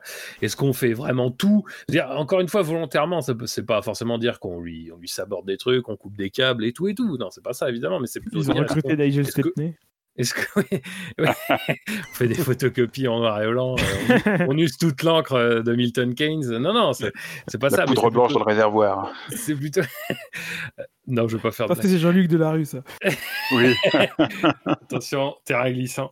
Non, mais euh, ça peut être tout simplement qu'effectivement, on met pas tout en œuvre parce qu'on préfère privilégier Verstappen, ce qui ce qui d'ailleurs, dans l'absolu, si tu es un peu ric-rac en termes de capacité à, être performant, ou en tout cas d'être au même niveau avec tes deux voitures, vaut mieux privilégier Verstappen, je pense. C'est très clairement la, bonne chose à faire. Euh, maintenant, euh, moi, moi, enfin, dire après, il y a des choses qu'on peut analyser qui sont concrètes, c'est-à-dire que moi, je pense que la différence fondamentale entre un Albon et un Gasly, c'est qu'un Albon, il est beaucoup moins dans la, sur la retenue, en fait. Ce qui mine de rien. C'est con. C'est pas grand chose parce que finalement, en comparaison avec Verstappen, il montre pas énormément, enfin, il montre pas beaucoup, beaucoup plus que ce que Gasly avait montré. Mais le truc, c'est que Gasly était un petit peu recroquevillé. C'était de pire en pire. Et c'était euh, à un point où il était quasiment même inexistant dans, sa, dans son pilotage, quoi. Il n'osait même plus attaquer quelqu'un. Là où Albon, je lui reproche euh, son, son côté un petit peu cavalier. Mais euh, on peut pas nier que c'est un peu ce qui aussi fait la différence et ce qui un petit peu, quand il a été mis dans la voiture l'année dernière, ça a un petit peu quand même joué euh, dans cette idée que euh, il pouvait être, enfin en tout cas, il, arrivait mieux à s'adapter à ce que Red Bull recherchait à ce moment-là, quoi. Maintenant, bon, le problème c'est que là aujourd'hui la fin de saison dernière, il a bénéficié aussi de beaucoup de circonstances qui ont fait qu'il y, a eu pas mal de problèmes sur la voiture de Verstappen qui a en fait évité plus ou moins la comparaison directe avec, euh, avec. Complètement, ouais. Mais cette année, bah, je suis désolé, mais la comparaison directe a fait très très mal. Et, euh, et en plus, Albon euh, n'est pas propre quoi dans, sa, dans, dans son pilotage, dans, dans en tout cas dans ses luttes. Donc ça fait quand même beaucoup qui s'empilent. quoi. Bah, un signe qui trompe pas, c'est quand il y a les journalistes qui commencent à demander à Horner ou, Marco euh, s'ils envisagent de, de remplacer Albon. Ouais, ouais, mais je dis pas, je parle pas d'un journaliste, mais on commence à avoir plusieurs journalistes qui semblent poser la question. C'est que. Oui, oui, mais là, ça va devenir dur quand même de le remplacer parce que, encore une ah fois, Red Bull, c'est une, c'est, une entreprise qui, en Formule 1, c'est rarement. Alors, Il y a des cas, Albon en est, en un d'ailleurs, si on veut aller par là, qui s'est rarement déjugé, mais je veux dire dans, dans, sa manière de faire fonctionner ces deux équipes de F1, et rarement dit oui, bah, on va rappeler quelqu'un qu'on a viré. Non, ça s'est jamais fait. ça s'est enfin ça s'était pas fait avec quand ils avaient choisi de virer Vergne de leur programme et que finalement bah, quand Vettel était parti on s'était retrouvé un petit peu dans cette histoire de dire est-ce qu'on vraiment va promouvoir Gviat qui avait une seule saison de F1 dans les pattes euh, dans l'équipe machin bah, il l'avait fait quand même malgré tout alors que, que Vergne était une opportunité euh, objectivement plus intéressante, mais ils avaient, ils s'étaient déjà engagés à, le virer. Et là, dans l'équipe euh, AlphaTauri, tu as deux pilotes qui sont des, des, des, des, des rejetons, entre guillemets, des mecs qui ont été, qui ont été dans l'équipe première et qui s'en sont fait euh, lourder parce qu'ils n'étaient pas assez performants. Et là, maintenant, bah, je, le remplacement de l'ingénieur de course, je trouve que c'est très révélateur. C'est très révélateur aussi que, Gasly, la première réaction, ce soit de dire Ah bah c'est bien, moi aussi j'avais demandé ça, on me l'a refusé.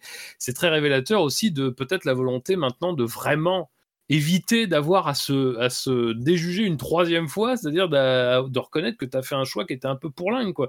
Mais c'est pareil aussi. Enfin, moi je suis Red Bull. Euh, vu ce que j'ai vu, je sais pas si j'ai envie de remettre euh, un, Gasly ou un, Gviat dans la voiture, quoi. Et euh, enfin, à mon avis, Gviat, c'est même encore plus, euh, c'est même encore plus lointain, quoi. Mais je, pas, vu ce qui s'est passé, j'ai pas envie de remettre un Gasly dans la voiture. Donc, foutu pour foutu, va falloir y aller avec Albon, quoi. Et puis autant mettre à la limite toutes les chances du côté d'Albon. Enfin, c'est comme ça que je vois la situation, quoi. Ok, messieurs, je pense qu'on a fait pas mal le tour du cas Albon sur Peace Commander. Euh, je vous propose de passer au Quintemou avec euh, qu'on retrouve en 14e position avec moins 130 points négatifs, pas de points positifs, Daniel Kiat, le coéquipier de, de Gasly euh, puisqu'on vient d'entendre parler. Euh, 13e, moins 80 points moins 80, pas de points positifs, Kevin Magnussen. 12e, euh, 37 points négatifs, 8 euh, points positifs, moins 45, euh, Antonio Giovinazzi. On retrouve ensuite Valtteri Bottas 11e, 35 euh, points positifs, moins 71 points négatifs pour un total de moins 36.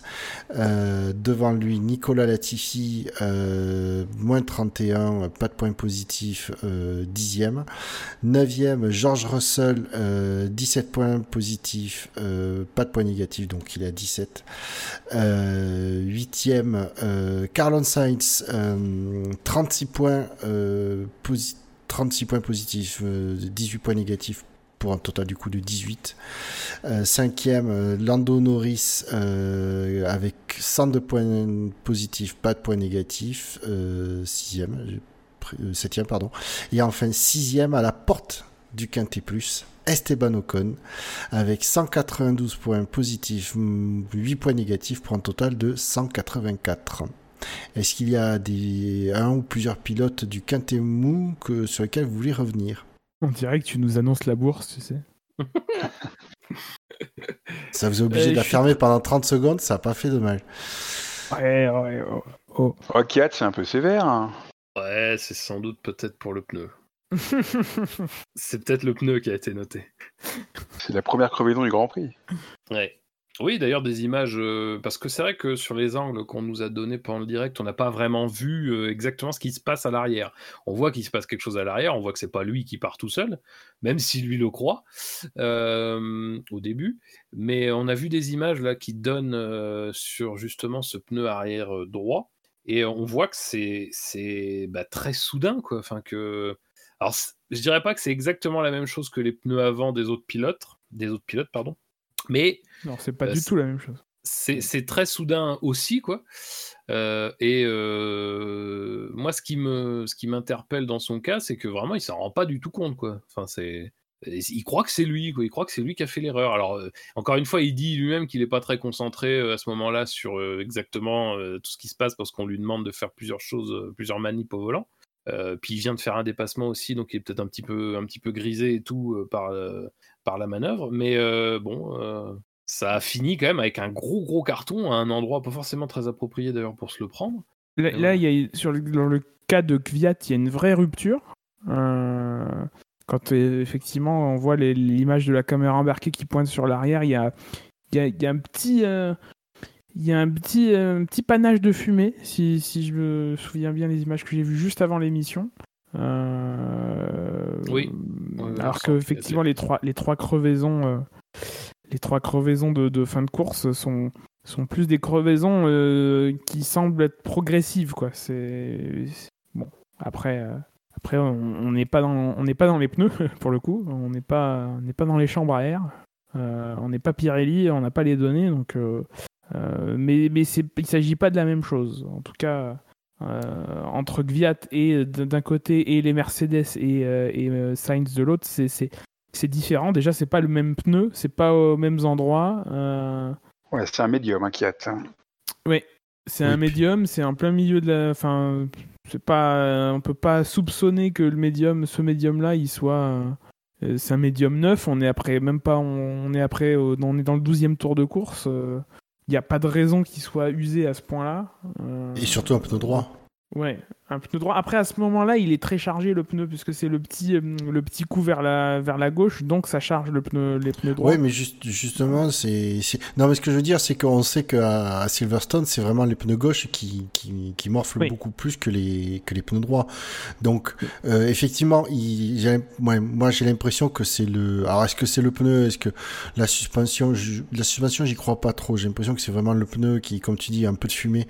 Euh, ben, qui cède au moment de, où la voiture se met en appui sur le côté droit, ben, ça me paraît logique. Si le pneu a une faiblesse, ou en tout cas un élément mécanique de ce côté-là a une faiblesse, c'est quand tu le sollicites au- le plus qu'il va lâcher. Donc, euh, Est-ce que ce c'est le couvercle du, du porte-moyeu arrière, du moyeu arrière, qui est de, de- de l'assemblage du train arrière droite qui, qui frotte à ce moment-là et qui, explose tout? Aucune idée. C'est ouais. des trucs qu'on a déjà vus, notamment dans des écuries un peu, euh, un peu plus modestes comme, euh, comme, euh, comme AlphaTauri. Oui, d'ailleurs, ils avaient pas eu quelque chose. Je sais plus sur quel circuit c'était l'année dernière. euh, Il y avait des il y avait un truc dans le genre, ouais. ouais, l'année dernière ou il y a deux ans, je sais plus. De roues qui frottaient. euh, de- Ouais. Sinon, euh, notre pilote du Quintet. Du Elle, Quintet elle, elle était pas dégueulasse. Elle était pas dégueulasse sa course Kiat hein, avant son crash. Il était revenu derrière, juste derrière Gasly, je crois. C'était, Ouais. c'était pas, c'était pas honteux. Globalement, c'est un peu son truc du, de, début de saison, c'est-à-dire que c'est pas dégueulasse, mais ça se passe pas très bien pour lui. il, est toujours pas très loin de Gasly. J'ai le souvenir aussi que c'était pour le Grand Prix, bah, ça devait être le, premier Grand Prix de la, saison. Bah, D'ailleurs, il avait déjà aussi eu un problème de pneus, euh, où il est juste, en fait, il fait la même course que Gasly, juste il est une place derrière, mais euh, voilà, il la finit pas, donc euh, forcément, ça, bah, mine de rien, ça donne pas la même impression, quoi. Euh, après, bah, un autre pilote. euh, Vous voulez que je rappelle le- les pilotes du non, bah, j'ai- mis la liste dans, le, Ah. dans notre chat interne, histoire que qu'on n'ait pas à la répéter. Ce n'est pas sale. Mais, euh, mais après, qui d'autre? Ah, Il n'y a pas de course qui. Bah, après, bon, il y a les McLaren quand même, les deux McLaren. Je suis Euh, surpris de l'ordre le- d'ailleurs dans le classement. hein. Norris devant Sainz. euh, Oui, oui, oui, oui, c'est sûr. On sent qu'il y en a un qui est peut-être un peu plus sympa que l'autre. peut-être. Un peu plus apprécié que l'autre. Ouais, ouais. Il y aurait pas comme une légère hype autour de Norris? Ah, il commence à avoir sa Ah. fanbase. Hein. Ouais, c'est Tu crois? C'est en train de monter en tête d'épingle tout ça. Oui. Oh là là. Euh, Mon dieu. Donc, pas de pas d'autres pilotes du Quintet Mou Bah, enfin, globalement, après, c'est dur de différencier les courses de Ocon, Norris, Sainz, parce qu'en fait, ils font à peu près la même, parce que c'est un peu toujours ce même peloton euh, qui se retrouve euh, voilà, à batailler pour euh, les places d'honneur. Bah, Sainz, après, il fait plutôt une course assez solide. C'est un peu le premier à venir à bout de. Enfin, c'est le premier à venir à bout de Grosjean. Euh, qui, mine de rien, c'était pas une mince affaire, hein, vu comme Ricciardo a eu du mal derrière, euh, c'était pas, euh, c'était pas si évident que ça. Euh, il fait sauter le bouchon assez vite, bon, en se faisant peur. Et bah, bah, malheureusement, il est un peu poissard parce que finalement, il, a- il fait partie du wagon qui crève à la fin. Mais sa course était plutôt bonne, elle était plutôt. Mais voilà, enfin Norris, il fait quasiment la même aussi, donc c'est pas, c'est difficile. C'est difficile d'être très, d'être très disert sur toutes ces courses-là, quoi. Euh, Après, ils se sont fait des belles batailles. Sainz et Ocon, euh, notamment, enfin surtout Ocon. Après, il y a eu des belles batailles euh, dans ce peloton-là, donc c'était plutôt cool. Mais euh, ouais, Esteban Ocon, bon, il, il fait pas une course géniale puisqu'il est encore derrière Ricardo, mais après un début de saison qui était vraiment compliqué pour lui, là, il sort bien la tête de l'eau. hein. C'est plutôt, un bon week-end. ouais. Euh, notre pilote? Non? Oui. Un Bah, petit mot Bottas- sur bah, Bottas, peut-être quand hein, ouais. Bottas, oui, oui, oui, oui. Qui Bottas se retrouve qui, euh, 11e du quintet plus ou moins. Du coup, tu veux tu l'aspect un peu Pirelli de, de, de cette course, tu veux qu'on en parle plutôt vers la fin ou on Quand peut vous voulez, moi je m'en fous. Bah, du coup, on a deux pilotes là qui ont été impliqués, donc autant, euh, autant peut-être, bah trois même si on a, si on ajoute Viat dans, dans cette histoire des pneus. Euh, bah Bottas, oui. Alors euh, Bottas, lui, c'est c'est la version euh, pas de bol de, de chez Mercedes. Donc il crève, euh, il fait une course, il est en permanence à deux secondes ou moins de Hamilton. Donc globalement, euh, ils, ont, ils sont quasiment sur le même rythme. hein. Ces deux secondes, enfin cette seconde et demie, ces deux secondes, ça peut être attribué au fait que bah, tu peux pas trop trop rester derrière une voiture sans en subir les conséquences au niveau de tes pneus. Euh, et euh, oui, bah, à un moment donné, quand même, à ce, au 40e tour, je crois, quelque chose comme ça, il commence à dire ce qui est un peu le, point commun avec Sainz, c'est qu'il ressent des vibrations, mais sans clairement pouvoir dire d'où ça vient. Juste, il ressent des vibrations, et c'est de pire en pire. Euh, et bah, mine de rien, là, va y avoir 4 ou 5 tours où il va être il va perdre un peu de temps, mais va rester dans les 3-4 secondes, et puis tout d'un coup, ça va s'effondrer, parce que je pense que ça doit empirer vraiment, et puis surtout qu'on doit lui dire qu'on voit peut-être que bah, il se passe des choses et qu'il vaut mieux assurer le coup. Ça correspond aussi à un moment un peu bâtard pour lui, parce que Verstappen, derrière, il est en train d'accélérer, Verstappen, c'est à ce moment-là qu'il fait genre le meilleur tour, ce qui prouve d'ailleurs que ça ne devait pas non plus pousser très très fort du côté de Mercedes depuis le début de course, parce que si Verstappen, après 41 tours, arrive à faire le meilleur tour, c'est qu'il y en avait un peu sous la semelle euh, du côté de, de Mercedes. Et puis donc, bah, il crève euh, ouais, au, 50, euh, au 50e tour, quoi. En plus, pas de bol, donc il crève. il crève. Ça commence un peu à chanceler en sortie du dernier virage, et puis évidemment, il crève virage 1 et 2, quoi. Donc bon, il a tout le tour à faire, le désastre complet, il repart 12e, un truc comme ça quand il, quand il sort des stands. Il arrive même pas à doubler Vettel à la fin. Bah globalement, sa course, elle est, elle est, elle est pas, euh, elle est pas exceptionnelle, mais bon, c'est, c'est vraiment là le coup de pas de bol, euh, le coup de pas de bol ultime quoi. Et puis là, il perd gros, c'est vraiment euh, la défaite sèche euh, 25-0 quoi.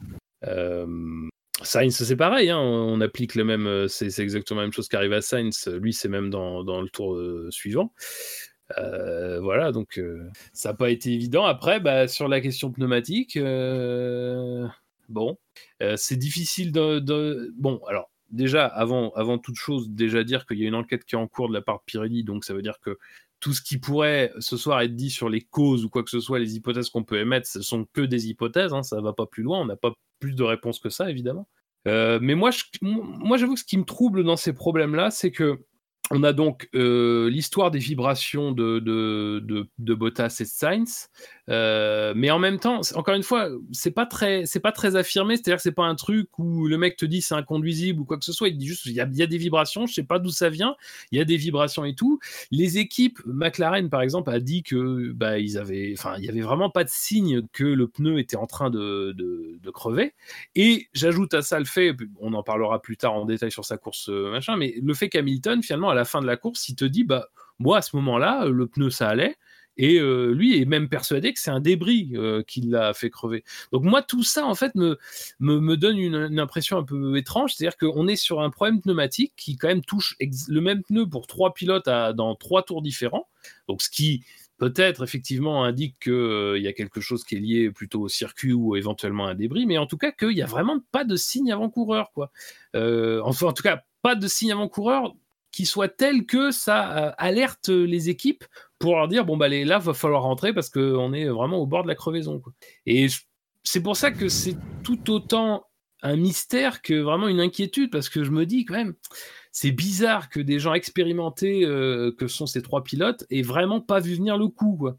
Euh, ça, moi ça m'interroge beaucoup c'est plutôt le scénario quoi que le fait que ça arrive bon bah pourquoi pas mais Je, je vais nuancer un petit peu si j'ai souvenir de déclaration juste euh, d'Hamilton juste à la fin de la course, la, pour sa première interview, où, où me semble-t-il, sur le moment, il, il dit qu'il voit le pneu se déformer. Euh, oui oui mais quand- quand, il crève quand il quand crève il crève. ouais ouais je crois Bon je, bon, je peux me tromper sur la déclaration, mais mine de rien, quand tu regardes les, les caméras embarquées euh, enfin, une ou deux tours avant la crevaison, tu vois que le pneu, effectivement, à haute vitesse, il y a le côté extérieur qui est, qui est plus bombé que le côté intérieur. Il y a une, enfin, le pneu a une forme bizarre une forme très étrange. Bon, après, euh, le voir, euh, quand, quand, tu conduis, t'es pas concentré sur, sur tes pneus. Franck Montagnier disait que tu voyais pas forcément d'ailleurs. Euh, effectivement, c'est pas forcément un truc que tu peux observer de manière facile. voilà, donc évidemment, comme, comme j'ai dit tout à l'heure et comme tu l'as rappelé, on n'a pas les données, on n'a pas toutes, toutes les, toutes les, toutes les informations. On sait qu'effectivement, Raikkonen perd son aileron euh, et, sème probablement des débris. Est-ce que c'est un rapport? Euh, Je sais pas. Euh, moi, j'ai plutôt l'impression, mais alors ça, c'est un ressenti. C'est plus, c'est l'explication qui me semble la plus logique, mais qui a pas plus de valeur qu'une autre. C'est que on est, on est sur un circuit déjà qui est très dur sur les pneus. De toute façon, c'est un des plus durs de la, de la saison. Quoi qu'il faudra voir avec avec euh, le Mugello et même avec, euh, avec euh, Portimão, hein, pour donner un petit cours de, linguistique. Oh, oh, le, faux portugais qui essaie de balancer ça, quoi. Alors, excusez-moi, j'aimerais vous rappeler que est ma, est ma ville natale, pour de vrai. donc, donc, donc, voilà, ça c'est fait. bon, on est ah, sur un circuit. C'était juste ça, anecdote, il n'y avait pas un truc. C'était juste ça. Ah, moi je croyais que vous sais qu'il retournait. Le circuit a été destiné en ton honneur, un truc comme ça. Mais vous savez qu'ils vendent des tickets, donc euh, je me pose la question. Bon. Euh... Eh bien écoute, si tu peux rester là-bas une fois le Grand Prix fini. Oui. oui. J'y manquerai pas. euh... On est dans un circuit très dur avec les pneus. On a une safety car qui arrive à un moment où ça devient à peu près possible de boucler euh, le Grand Prix euh, sur ces stratégies, mais on n'est pas sûr parce que mine de rien, avant la course, il y a quand même la question qui se pose est-ce que est-ce qu'il faudrait pas faire deux arrêts? Je, pense qu'avec le recul que la stratégie d'Albon montre que c'était plutôt pas un mauvais choix. Alors après, euh, le timing, comme tu l'as dit tout à l'heure, Fab, était peut-être un peu à, questionner, mais, mais sur la fin de course, il est très clairement beaucoup plus rapide que les autres et, il fait une grosse partie de son, son retard. Euh, et, et, et, et, surtout, euh, moi j'aimerais rappeler qu'on est ici avec les pneus de 2019. Euh, des pneus qui ont été conçus pour des, des charges qui sont pas celles aujourd'hui développées par les voitures, notamment par la Mercedes qui, qui, qui, qui, qui, a trouvé des trucs pour que, pour que, pour que ça marche fort. Euh, donc donc euh, donc voilà je, je moi je pense qu'ils ont ils ont poussé le bouchon ils ont essayé de manager du mieux que qu'ils ont pu euh, tout le monde n'a pas été touché hein. il y a des gens pour qui euh, pour qui en tout cas cette déformation que moi j'observe sur les caméras embarquées sur ce pneu avant gauche bah, elle, se, se, voit pas. Il y a des gens comme Gasly ou comme Leclerc qui ont dit finalement c'était pas si. Il n'y a pas eu tant de boulot que ça à faire en termes de, management, ça, allait. Euh, alors que Leclerc, lui, il avait moins d'appui, donc euh, enfin bon, c'est. Alors il, charge moins le pneu après, il faut dire, euh, mais bon. Donc voilà, moi moi mon scénario à moi c'est c'était c'était juste et c'est pas passé, voilà. Après, ça peut être aussi une combinaison de facteurs, euh, des pneus qui, qui sont limite, euh, limite, un petit, quelques petits bouts de carbone qui, euh, qui, qui, les fragilisent un, un, peu plus, et puis voilà quoi. Ça peut être aussi une combinaison de facteurs. Ouais, j'ai vu un ingénieur de Pirelli hein, expliquer que bah, une petite coupure due à, un, due à un bout de carbone, ça faisait pas la même chose sur un pneu neuf que sur un pneu qui était déjà bien, bien à la corde. Mm. Donc moi, je, verrais bien quelque chose de ce style. C'est des, des pneus qui étaient bien bien à la limite et, qui ont été euh, qui ont été achevés par euh, par les débris de de l'aileron de, de, Raikkonen. Moi, j'ai été euh, notamment interpellé par les déclarations de, de Christian Horner par rapport à l'arrêt de, de, Verstappen. il explique qu'au moment où, bah, où Verstappen s'arrête pour tenter le meilleur tour, les pneus sont vraiment dans un état dégueulasse avec plein plein de micro coupures. Ça, ça m'a ça m'a fait tilt. Hein. Du coup, je pense vraiment qu'il y a un lien avec euh, avec les débris sur la piste. Oui. C'est certainement, c'est, certainement le scénario. de toute façon, faut l'espérer. Après, moi, je voudrais juste revenir sur un truc, c'est que le fait qu'on que on étire les relais à la limite, pourquoi pas? Ça s'est déjà vu que parfois, oui, des voitures, enfin des, pilotes sont allés trop loin à ce niveau-là. Mais après, moi, moi, ce qui me gêne un petit peu plus, et je, encore, c'est pas une attaque, c'est, je veux pas attaquer Pirelli ni dire que c'est de la faute à deux Pirelli et tout comme on peut le dire et tout, mais c'est que s'il y a le moindre doute sur la tenue des pneumatiques qui justifie que bah on n'est pas certain qu'une stratégie à un arrêt va fonctionner, ne serait-ce que parce qu'il y a un risque sur la longueur. Encore une fois, oui, le relais, la stratégie avec le, relais qui est appliqué sur les pneus durs, le relais est, plus long que ce qu'on recommande. Mais en même temps, c'est un relais qui se fait. Euh, enfin, les voitures s'arrêtent au 12 ou 13e tour, donc il faut tenir 40 tours ou 39, mais tu retires de ces, de ces tours-là. Euh, alors, tu retires pas forcément complètement. Encore une fois, les tours sous safety car, c'est pas des tours où tu n'uses pas le pneu, mais forcément beaucoup moins et beaucoup moins de charge. Mais disons qu'il y a 6-7 tours que tu passes sous safety car, donc ça veut dire que en vitesse de course, à 35-34 tours à faire. C'est-à-dire que tu es à peu près dans le relais, dans ce que, dans ce qu'on, dans ce qu'on, dans ce que Pirelli conseille, et non pas en termes de durée de vie du pneu, en termes d'optimisation du temps de course. Donc ça veut dire juste optimisation de l'utilisation du pneu sur sa fenêtre la plus performante. Donc encore une fois, c'est pas la durée de vie, parce que la durée de vie, au contraire, les ingénieurs Pirelli ont visiblement dit aux écuries que les pneus pouvaient tenir 50 tours. Alors, moi, mon point de vue, c'est de dire que si c'est un problème d'usure de pneus, eh ben, si Pirelli avait eu le moindre doute, eh ben, euh, dire euh, oui, la meilleure stratégie, ce serait une stratégie un arrêt et aux équipes que les pneus pouvaient tenir 50 tours, ben, c'est forcément plutôt de leur responsabilité si c'est le cas. Encore une fois, moi je pense pense pas, je pense que c'est juste l'histoire de oui, de pneus usés, de fortes euh, contraintes dessus et peut-être sans doute de débris ou en tout cas de vibreurs toujours un petit peu agressifs.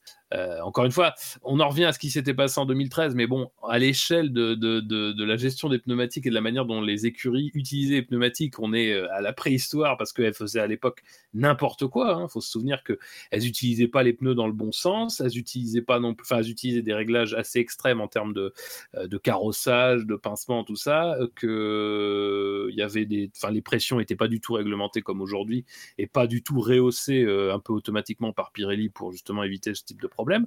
Donc, dire vraiment 2013 c'était la préhistoire, mais pourtant 2013 ça s'était beaucoup concentré.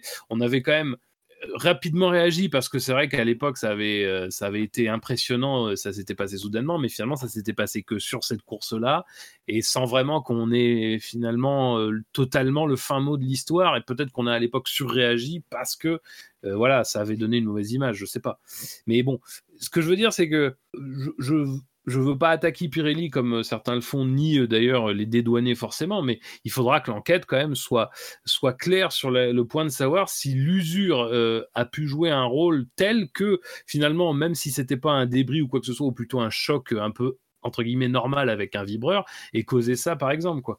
Parce que si on regarde bien, euh, l'histoire du débris, c'est pas un truc impossible, mais ils crèvent tous euh, dans des endroits qui sont quand même différents. Hein. Euh, Bottas, c'est genre bah, fin de tour, début du tour.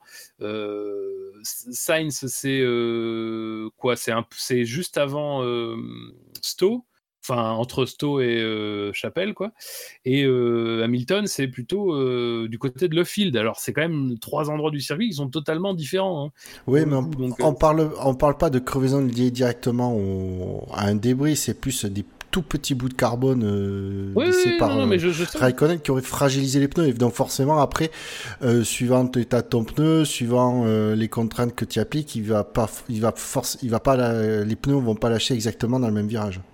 Non, non, non, mais je suis d'accord. Mais je veux dire, il y a, quand même un certain nombre de questions à, qui sont importantes et encore une fois, surtout dans la perspective du, de la course de, de, ce week-end où on a fait le choix. Euh, alors, est-ce qu'il va être maintenu d'ici là? Ça, ça, fait partie des questions qui se posent. Mais on a fait le choix d'être euh, un cran plus bas en termes de, euh, en termes de, de comment de tendreté. Voilà. Oui, le C4 est donc un choix explosif, c'est ça que vous êtes en train de. oh, oh, joli. Ouais. Donc oui, euh, effectivement, pour ce week-end, c'est ce qu'on attend de savoir si euh, ce que va... ouais.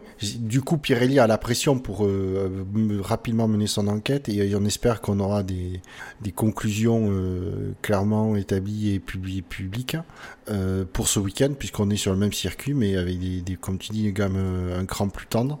Donc, est-ce que la question, c'est de savoir, c'est, j'ai du mal à imaginer que Pirelli arrive à mener, à avoir autant de pneus que le week-end passé pour ce week-end et donc garder la même gamme. sinon, je pense que ce sera bah, les, écuries, si elles jouent à la stratégie à un arrêt avec des gommes un cran plus tendre, ça va être, ça va être risque d'être touchy. Ouais. Ah, juste, j'ai vu, j'ai vu passer une déclaration de, de Habitbull qui disait un petit peu en substance, euh, ouais, faut aussi que nous, les écuries, on arrête de vouloir absolument faire un arrêt, mais je, je reste sur ma ligne, c'est-à-dire que si à un moment donné, Pirelli, qui est quand même garant de la sécurité et qui, je pense, garant aussi surtout de son image, euh, te dit euh, que oui, non, mais c'est ok, vous pouvez faire ça et ça, il n'y a pas de souci. C'est difficile aussi après de reprocher aux équipes, surtout qu'aujourd'hui, encore une fois, je répète que Pirelli a quand même la main mise sur un certain nombre de réglages euh, qui concernent le pneu et qui concernent la, la manière dont le pneu est traité en course.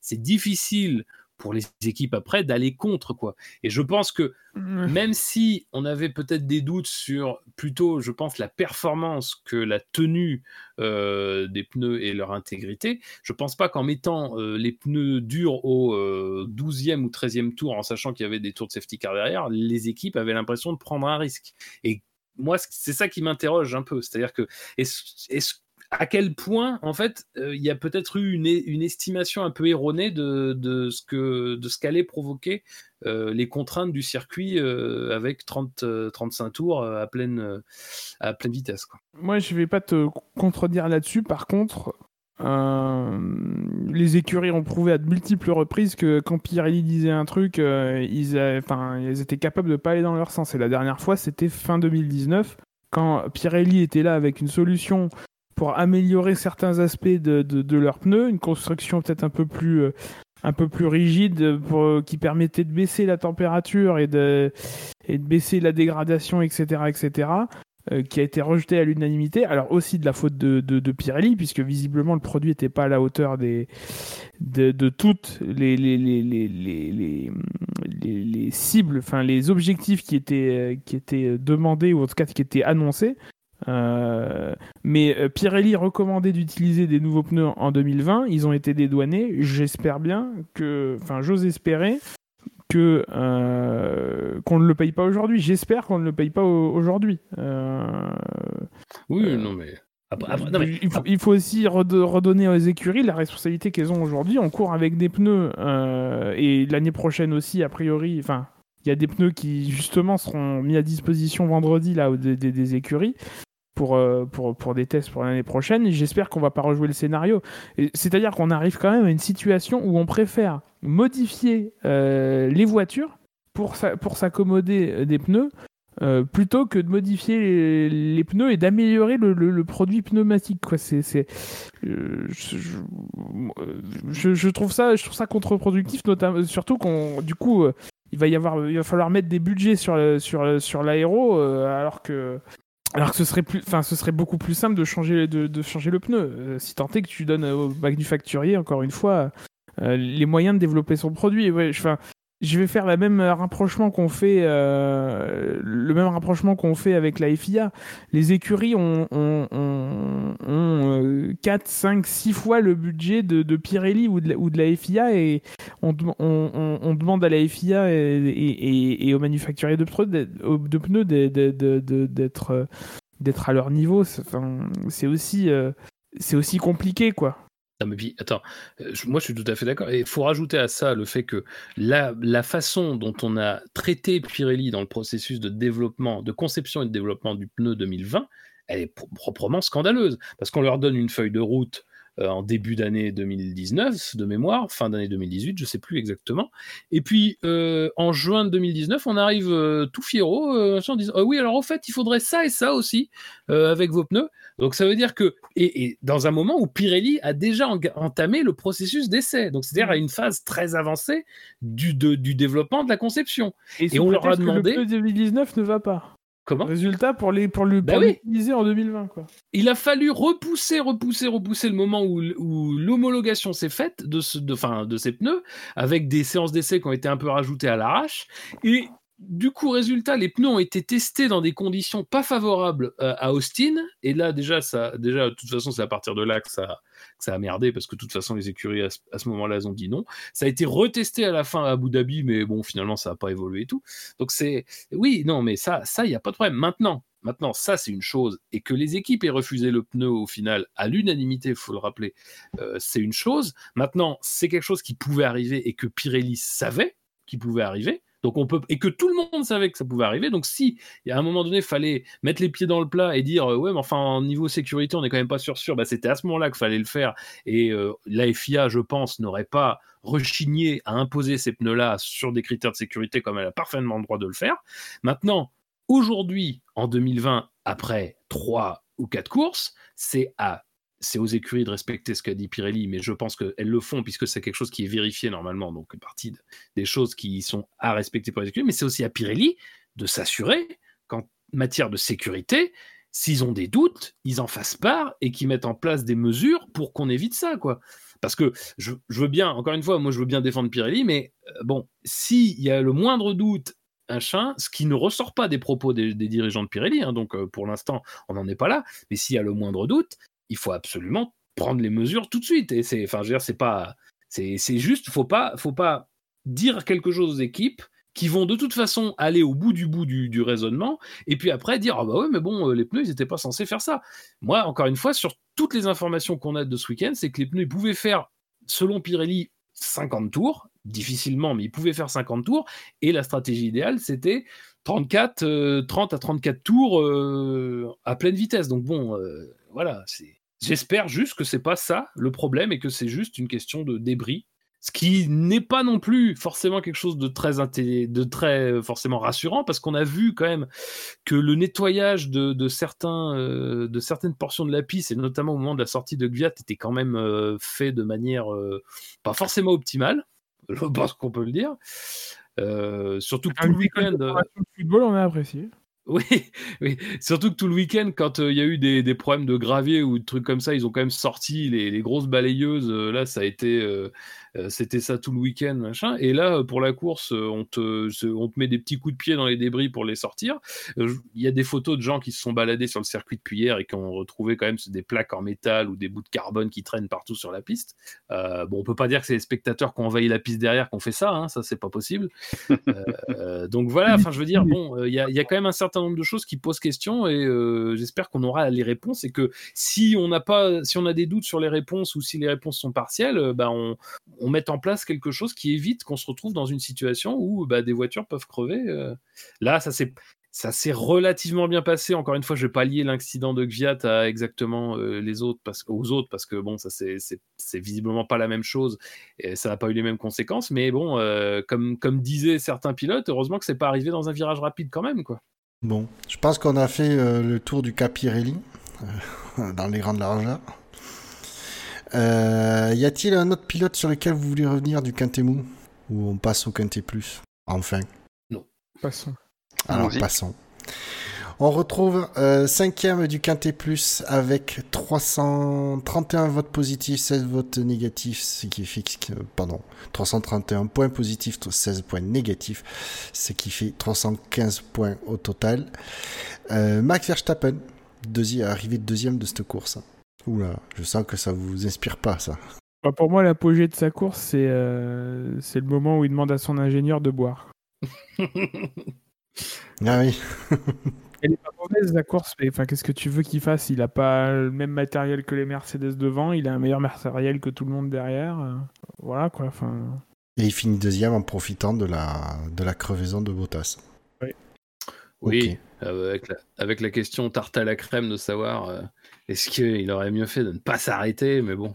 Est-ce qu'il aurait mieux fait de ne pas suivre la procédure habituelle qui veut que quand t'as rien d'autre à jouer, tu joues le meilleur Oui, après, après, après, euh, après c'est discutable dans le contexte général, mais évidemment, si euh, ils peuvent pas savoir que ça va se passer du côté d'Hamilton, quoi.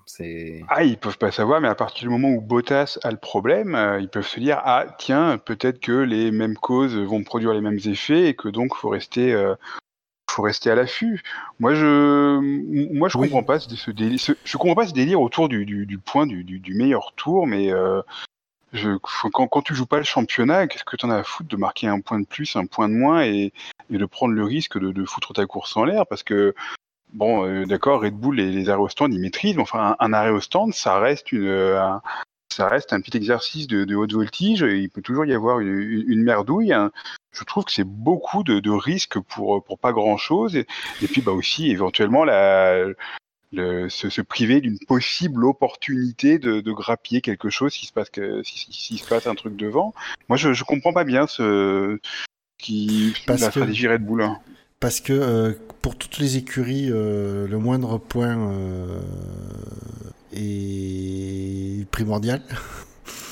Et donc, Bah, euh, je moi je comprends, moi je comprends. Bah si, surtout quand tu es dans la position de Red Bull où tu as un top pilote et un pilote qui, un deuxième pilote qui performe beaucoup moins bien. Quand tu veux assurer ta, une deux- si tu veux jouer la deuxième place du championnat, parce que bon la première. Ouais, Mais elle est assurée, la deuxième place du championnat de Eh, Red Bull. t'en hein. sais rien, t'en sais rien. Donc, euh, Oh. Écoute, si jamais ils finissent deuxième à un point, tout le monde dira ils ont bien fait de le tenter. Ou de- d'en tenter de prendre les meilleurs tours, surtout quand tu es en capacité de, de le, de le prendre. Euh, voilà, c'est le problème, c'est que c'est la fin, à la fin de la saison qu'on pourra dire ils ont eu raison ou ils ont tort. Mais au moment Enfin, ils, sont, ils sont dans un, quand, mais soit quand- Verstappen ou Red Bull, ils sont dans un no man's land. Il y a personne devant, personne Ben, derrière. justement, je, je- je justement. ils ont pas, ils ont pas, ils ont, ils peuvent faire un arrêt à- à- sans être sous pression, donc en assurant le coup euh, avec de la marge et du coup tout ça euh, pour aller pour gagner un point de plus. Pourquoi tu t'en priverais? Non, mais quand je dis no man's land, je parle du, du classement du championnat où euh, Verstappen il va terminer troisième au classement des pilotes, Red Bull va terminer deuxième. Je, je, je vois pas bien là ce que pourquoi pourquoi se priver de, de choses ou prendre des risques juste pour ce point des meilleurs tours. Parce que parce que tu es en F1 et que euh, tu vas limite, tu vas chercher le, le moindre point que tu peux. C'est c'est la F1. Non, mais ap- après, c'est intéressant. euh, oui, c'est un- c'est un. Moi, j'avoue que bon, enfin, c'est. C'est un peu, c'est aussi l'aveu de faiblesse de te considérer comme un, enfin d'être un outsider en fait depuis si longtemps qu'en fait finalement dès qu'il y a quelque chose qui se passe, t'emploies un petit peu un- une stratégie d'outsider, c'est-à-dire que euh, tu optimises ce que tu as et en n'ayant pas forcément euh, l'ambition de ce que tu n'as pas quoi. C'est ça le, je pense que c'est ça le, raisonnement en fait de base de, de Red Bull et c'est un peu ce qui leur a permis de glaner certains succès ces dernières années, c'est-à-dire cette espèce d'opportunisme tout de suite à rentrer au stand et tout. Bon là évidemment c'était surtout pour glaner le point et tout, euh, s'assurer du meilleur tour, euh, tout ça. Et puis aussi, d'une certaine manière, mettre la pression un peu sur Mercedes, parce que du coup, en faisant ça, tu obliges un petit peu à ce que derrière, bah, euh, Hamilton ne puisse pas le faire, tu vois. Enfin, c'est un truc aussi un peu, c'est aussi un petit peu bloquer les opportunités des uns et des autres, quoi. Je, je à mon avis, euh, bon, je suis pas sûr que ce soit très, parce que parce qu'à ce moment-là, c'est vrai qu'Hamilton est déjà quand même, on lui demande pas mal de ralentir. De toute façon, Bottas lui ralentissait depuis déjà un moment, c'était un peu juste. Que Verstappen chose de nouveaux pneus et soit tout de suite opérationnel avec un rythme de fou derrière. Bon, tu peux te dire, euh, c'est pas inintéressant de de- d'éventuellement bloquer cette opportunité. Après, euh, le, truc c'est que c'est dans la logique, dans dans un raisonnement logique, tu te dis oui, c'est arrivé sur la voiture de Bottas, pourquoi pas sur la voiture d'Hamilton C'est vrai que c'est pas faux. Et d'ailleurs, bon, ben, tout de suite, ce qui s'est passé dans ce temps de Mercedes, c'est qu'évidemment, on a demandé à Hamilton d'arrêter tout de suite toute tentative de- de- de- d'aller chercher un meilleur temps, par exemple, Euh, et en lui disant ramène juste la voiture, c'est bon, ça suffira. Euh, mais bon, oui, c'est vrai qu'en même temps, tu peux avoir le, le raisonnement un petit peu. euh, euh, le raisonnement de te dire que bah, finalement c'était juste un coup de malchance pour Bottas, ça va pas arriver à Hamilton exactement, enfin pareil et tout. Et ouais, c'est bah, c'est pas évident, c'est pas évident, mais je pense que euh, si tu fais la somme de toutes les données au moment euh, au moment présent, et je pense qu'ils se sont dit qu'ils ont pris la bonne décision malgré tout. Tu peux pas te, enfin même même dans les circonstances dans lesquelles c'est arrivé, tu peux pas te dire finalement ça a failli ça a failli payer quand même. Hein, il s'en faut de peu hein, au final vu, vu les circonstances. Bah, je sais pas, c'est Ça serait peut-être fallu d'une coupure en plus dans le pneu aussi. Hein. Enfin, Oui, mais, mais ça, ça, ça peut arriver aussi à Red Bull aussi, oui, c'est vrai.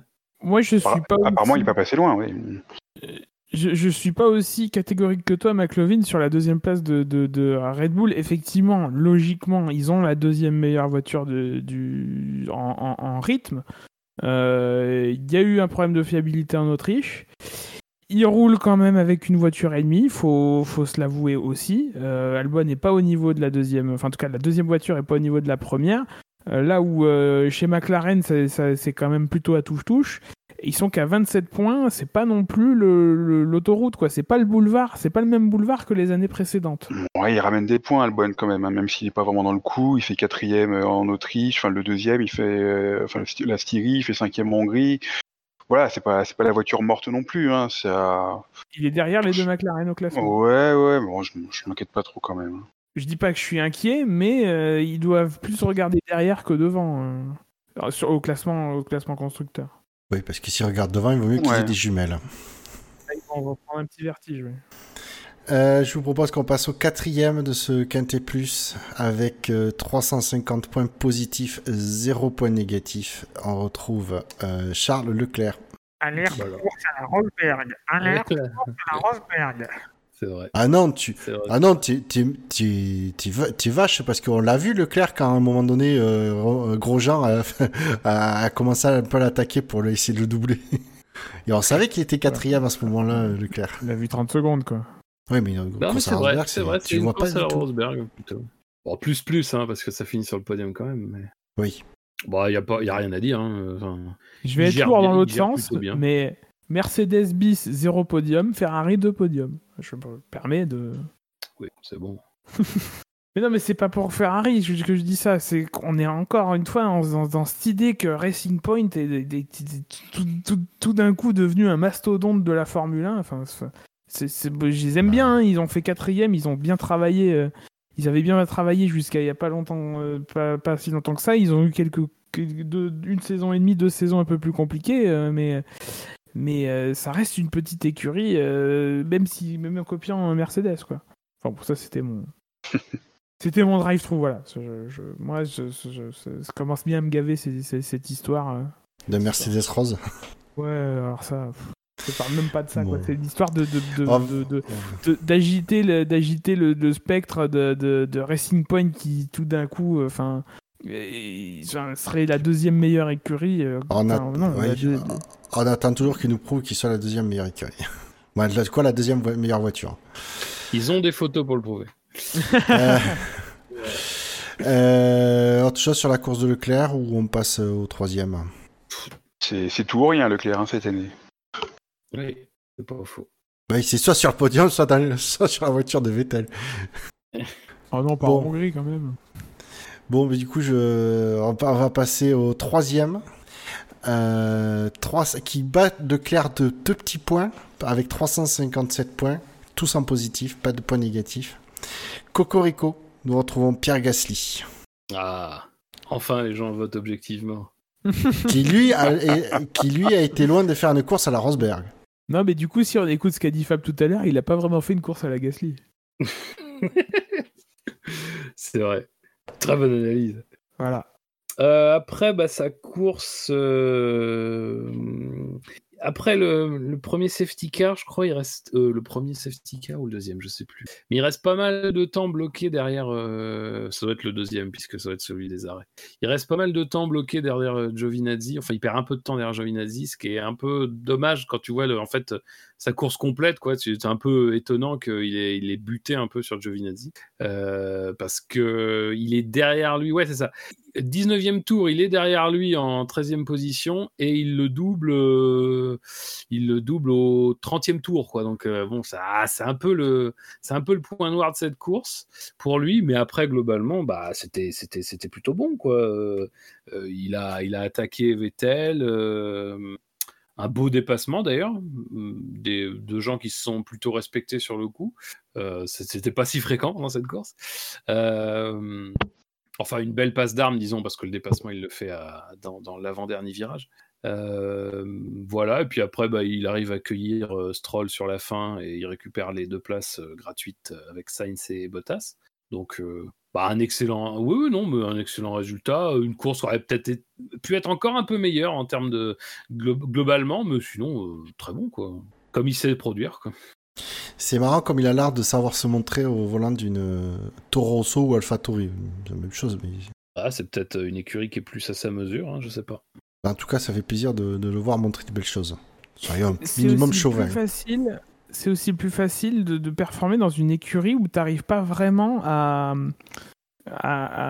sentir le potentiel. J'ai beaucoup de mal, moi, à situer cette voiture euh, par rapport, euh, par rapport aux autres. Est-ce qu'elle vaut. euh, Là, ils sont septième du championnat. Est-ce que c'est vraiment les septièmes plus rapides ou est-ce qu'elle vaut beaucoup plus Enfin, elle vaut mieux et. les résultats de Gasly tendent à montrer qu'il y a quand même quelque chose dans, dans, dans, dans, cette voiture qui, qui, qui réussit quand même à avoir un plutôt, plutôt bon rythme. Quoi. Euh, voilà, c'est très compliqué de, de, de, de, la- de la situer. Ça, c'est une question que, que je me pose pour Toro Rosso, enfin AlphaTauri, Toro Rosso depuis des années et des années. En fait, on n'arrive jamais à les situer parce qu'ils ont toujours des, des, des duos de débutants qu'on a un petit peu du mal à évaluer dans la hiérarchie. Bah, du, du coup, par ricochet, la voiture, on sait pas trop ce qu'elle vaut non plus. C'est, ça fait, ouais, c'est un truc, un truc récurrent avec cette écurie. Autre chose à rajouter sur la course de, de Gasly? Bah, comme je disais, rappelé tout à l'heure, euh, Kat, il était dans le même rythme que Gasly en début de course, donc euh, voilà, peut-être pas trop trop s'enflammer sur euh, sur la prestation de Gasly. Hein. Si, si Kat était capable de faire pareil, euh, c'est que c'est pas non plus l'exploit du siècle. hein. Non, le, le problème, c'est qu'on. là, Je suis d'accord avec toi, le problème, c'est qu'on Alors, ne des peut problèmes, juger-. On ne peut juger qu'à l'arrivée, mais effectivement, Kiat, euh, euh, je pense qu'on est quasiment, on est tous du même avis, c'est-à-dire on, doute de- du fait que ce soit euh, sa faute, sa sortie de route, que ce soit sur un problème euh, mécanique ou pneumatique, que en début de course, il a montré, euh, comme souvent, ils ont des rythmes plutôt à peu près similaires, Gasly et Kiat, et, c'est plus les, circonstances de course qui qui vont dicter leur leur position. Euh, c'est vrai que ça aurait été intéressant de voir Fiat finir la course et voir euh, s'il était restait dans le train de Gasly euh, et du coup il aurait fini euh, huitième. Ben, ça aurait pu être ça aurait été intéressant euh, à voir. Après, euh, être euh, euh, bon, je, je suis pas persuadé effectivement que l'écart soit énorme entre les deux pilotes, mais être marginalement devant, mais tout le temps ou régulièrement devant, ça peut suffire à créer d'immenses différences. hein. Si tu regardes, je suis pas sûr que par exemple chez Mercedes, Bottas soit à des années-lumière de Hamilton, mais sur des saisons entières, sur des, sur, des, sur des groupes de courses entiers, ça fait parfois des différences énormes. Euh, parfois juste sur des petits détails. Le rythme est pas euh, bon sur cette course-là, c'est un peu difficile de dire ce qui a fait vraiment la différence, mais euh, la Le différence entre la différence entre potentiellement 18 et 25 points, c'était euh, que toute la course, ils se sont tenus à deux secondes. et donc, ça veut dire qu'en termes de rythme, ils étaient quasiment similaires. Quoi. Bon, voilà. Mais euh, il y, a un truc qui, après, euh, ne, trompe pas et dans ces circonstances-là est un, est, un avantage, c'est de partir devant en qualification. Quoi. Tu te retrouves euh, souvent, si tu fais pas trop de bêtises au départ, et aujourd'hui c'est quand même très difficile de vraiment manquer son départ à un point catastrophique, hormis avoir, l'avoir un peu volé, ben, tu restes souvent devant ton équipier et puis voilà quoi.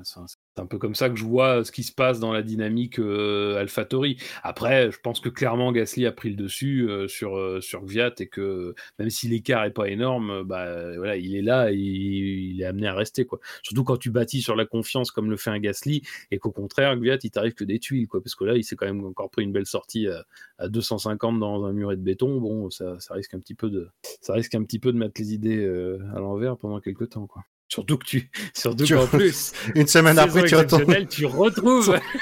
Allez, je le repasse à fond. ce- Tiens, tiens Ce c'est quoi ces traces par terre?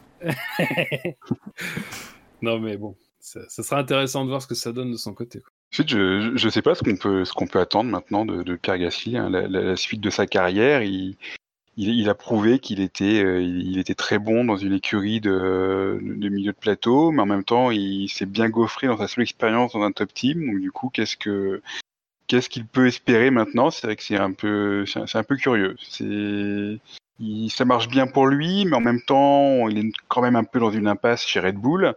Enfin, dans, quand je dis Red Bull, dans la, dans la galaxie Red Bull. Euh, c'est une position un peu, un, peu curieuse. C'est la bonne question. Ben, par, Un, ben, un- un par- peu le cul entre deux chaises. ben, par exemple, si, euh, admettons, hein, euh, c'est vraiment très hypothétique, mais si euh, McLaren se faisait débaucher Norris, à la place de McLaren, je pourrais éventuellement commencer à regarder sérieusement le contrat de Pierre Gasly. Ça pourrait faire. dans ce- tant que McLaren est dans la position où elle est, si elle Suisse plus haut dans l'année ou les deux ans à venir dans, la hiérarchie, peut-être pas, mais vu l'état actuel des, forces hein, telles qu'elles sont, une McLaren, ou un Renault pourrait regarder, à mon avis, ce, que, ce que fait Gasly de toute euh, façon, je vois pas Gasly aller euh, chez chez Williams ou, euh, ou alors As et, Alfa Romeo, et Alfa Romeo encore moins, mais du coup. Le truc, c'est que tu, tu, c'est une filière qui qui a vraiment, alors hors Vettel évidemment, c'est un, cas particulier, mais qui est le seul pilote qui a vraiment réussi à en sortir pour euh, finalement faire une carrière tout à fait honorable et qui va être même encore plus prestigieuse à partir de l'année prochaine, finalement c'est Sainz quoi. Et il y a que lui qui a réussi à faire ça. Et euh, bah, le truc c'est que quand tu es un peu un rejeton euh, que de, de, la, de la filière Red Bull, bah, t'as pas vraiment de soutien financier t'as pas vraiment non plus. Enfin, est-ce que tu es vraiment attirant pour un pour pour euh, une écurie euh, valable entre guillemets? Bah, c'est pas forcément sûr quoi. À, palmarès, enfin à palmarès ou manque de palmarès égal, est-ce que tu vas prendre un mec qui vient de se faire lourder par Red Bull ou un gars qui est un peu plus frais et tout, qui arrive euh, Bah, je pense que la question elle est vite répondue, comme dirait l'autre. donc c'est pas évident Gasly. Hein. Moi, moi, je pense que finalement son seul salut c'est Red Bull toujours et que ah, si euh, il, maintient cette pression et qu'à un moment donné la pression est maintenue aussi du côté d'Albon, on va peut-être euh, se dire que euh, on va retenter le coup avec avec Gasly. De toute façon, bon, sincèrement, ça presse pas non plus derrière hein. dans la filière Red Bull. Les, mecs en F2, c'est pas non plus des foudres de guerre. Hein. Pour l'instant, il n'y a pas énormément de risques qu'un gars prenne un baquet tout de suite. en tout cas, s'ils prennent un baquet, ça sera sans doute celui de Gviat et puis pas pas celui de quelqu'un d'autre. Mais mais voilà c'est très compliqué. Et Sainz, on peut se dire que Sainz, il a peut-être. Euh, il, Sainz, il a pris son destin en main à un moment donné en étant un petit peu en, en, se bougeant, quoi. C'est-à-dire en disant bon, bah, moi, c'est soit vous me, soit vous me faites monter, soit vous me libérez, quoi. Et il a eu les opportunités après de gravir un petit peu, de, de faire un peu une carrière comme ça, bon, en milieu de peloton, voilà. Mais du coup, mine de rien, ça le porte vers Ferrari. Alors, Ferrari en ce moment, c'est pas top. Mais bon, au moment où il a signé, on savait pas que ça allait être le désastre. Et ça reste Ferrari, quoi. Euh, j'ai encore une fois sous réserve qu'il ne fasse pas un truc désastreux euh, l'année prochaine. Mais bon, je pense pas que ce sera, ce sera le cas. Mais il n'y a rien que lui qui a réussi à faire ça. Quoi.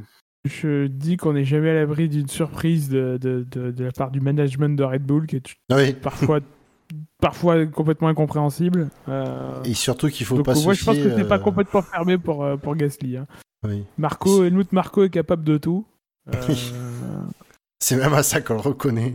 C'est ça qu'on le reconnaît, effectivement. Non, mais bon. Euh, il, serait il serait capable, quoi. Ils ont quand même eu l'audace de, de re-rappeler Gviat après l'avoir. Euh, après l'avoir. Euh, après l'avoir viré. Donc bon. Enfin bref.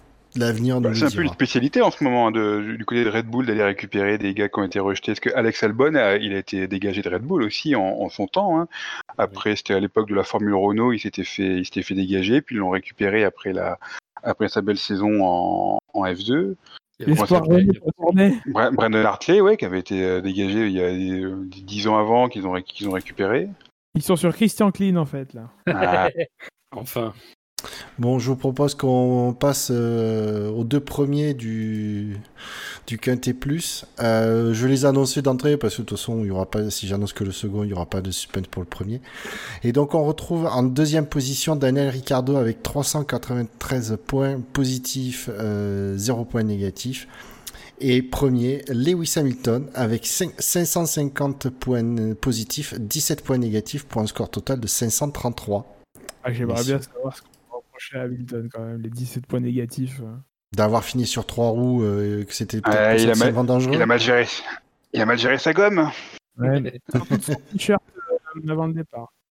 la course de Richardo, elle est pas, pas dégueulasse du tout, sincèrement. C'est, je pense, une des, plus, une des plus belles dans le milieu de peloton un peu regroupé. Là. Parce que mine de rien, il gagne deux places au départ.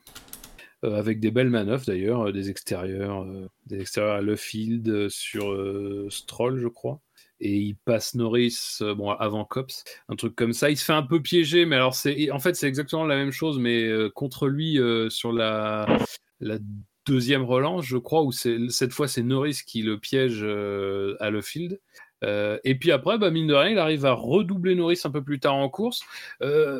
Si on retire Grosjean de, l'équation, finalement, il y, il y, a, eu assez peu de dépassements entre pilotes qui faisaient partie de ce groupe, là, hein, euh, en gros, calé de, de, Sainz à, Ocon.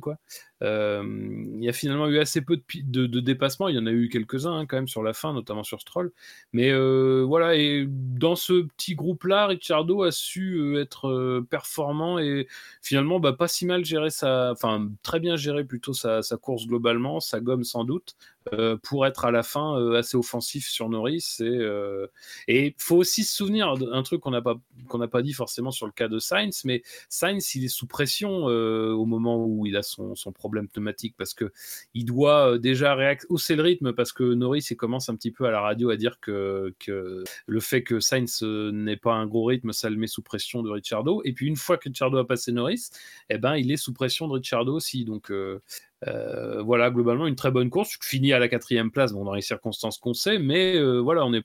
Euh, Renault parle de. Enfin, Abitbull parlait d'une des meilleures courses de Renault depuis, depuis le retour, et je suis vraiment pas loin de, de, penser pareil, quoi, parce que le groupe était vraiment très resserré, les différences n'étaient pas faciles à faire, et les pilotes Renault étaient plutôt à leur avantage dans, dans globalement dans les luttes, et ça fait un beau résultat d'ensemble. On l'a pas vu au fait le dépassement de Ricardo sur Norris Non, on l'a pas vu. Ah, je me disais aussi. Ah, mais c'est parce que tu n'as pas F1 TV Pro à 27,99€. Ouais, D'ailleurs, si quelqu'un d'F1 TV m'entend, j'aimerais bien que ça fonctionne alors que je paye. ah. Voilà. Ah oui, si nous écoute, euh, si nous écoute aussi F1 TV Pro, euh, vous avez un réalisateur de merde, mais. Oh là là, ouais. Oh, ça c'est bien. C'est pas Attends, on a la double fenêtre maintenant. Ah oui, putain, on a le picture in picture, mon dieu mais tu aurais pu l'utiliser pour qu'on voit le dépassement de Ricardo. oh mais arrête, toi aussi t'es exigeant. Attends, attends, tu demandes au réalisateur d'utiliser de, à bon escient son nouvel outil. Attends, attends quelques années vers ça. Euh, moi, Ricardo, ce qui m'a beaucoup frappé, euh, c'est l'après-course, c'est le tour de décélération où euh, on... très peu de joie quand même sur cette quatrième place, qui est quand même un très bon résultat euh, dans, dans, dans, la Renault aujourd'hui, euh, ouais, c'est très peu démonstratif, quoi, le, le père Daniel. Là. moi, j'ai pas compris. Euh, j'ai pas compris, quoi. C'est. Bon. Ouais, c'est peut-être pas la grosse ambiance en interne. Je sais pas. Bon.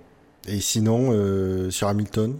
Alors peut-être pas sur sa course, bon, parce qu'il est parti premier, et il, il, mène, premier, premier mais c'est peut-être plus sur son arrivée qui rentre, je pense, dans les annales de la, F1. Oui, en plus, il est, il est, quand il passe sous le drapeau à damier, enfin, justement, il, euh, encore une fois sur F1 TV, euh, on voit qu'en fait, il, panique un petit peu parce que le, drapeau sort pile au moment où il passe, donc il le voit pas. Donc il, se dit, attendez, c'est vraiment le dernier tour, ça. Et, le, réalisateur l'a jamais passé dans, enfin, l'a coupé ça de, de, de l'échange euh, avec son, avec son ingénieur. Euh, donc c'est aussi pour ça que ça a été euh, stressant pour, pour lui, même si euh, bon, il, il est prévenu quand il, avant même de crever que c'est le dernier tour. Quoi. moi, ce qui me. Bon, alors le dernier tour. Bon, après, c'est difficile toujours de juger à quel point c'est difficile en fait de, de, de conduire une voiture qui a une roue crevée. Euh, alors déjà dire que quand même les roues avant c'est un peu moins grave qu'une roue arrière hein, en termes de motricité, euh, ça aide. Un oui, mais c'est ouais, mais c'est plus hein. problématique pour tourner. ouais, mais dis... bah, disons qu'au moins tu peux avancer quoi. C'est déjà ça. C'est plus, plus simple. Mais après, euh, le truc, moi, ce qui m'a impressionné dans, son, dans, dans, cette fin de tour, c'est qu'en fait, il prend quasiment les trajectoires de course. Le mec, il s'amuse à prendre les, les, les cordes de, des virages et tout. Il en coupe pas. Hein. Moi, je pensais qu'il allait le faire et que, bah, qu'est-ce que tu veux dire à un mec qui a une roue crevée et qui coupe des virages? Euh... S'il le fait sciemment, enfin là, il prouve que tu peux suivre la trajectoire, quoi. oui, non, mais c'est ça. You, must respect the distance of the race. Je pense que le, truc, c'est que par exemple, dans la dernière chicane, moi, je pensais pas qu'il, je pensais pas qu'il la passerait, quoi. Mais si, carrément, il la passe tranquille en plus. Bah, il vaut mieux.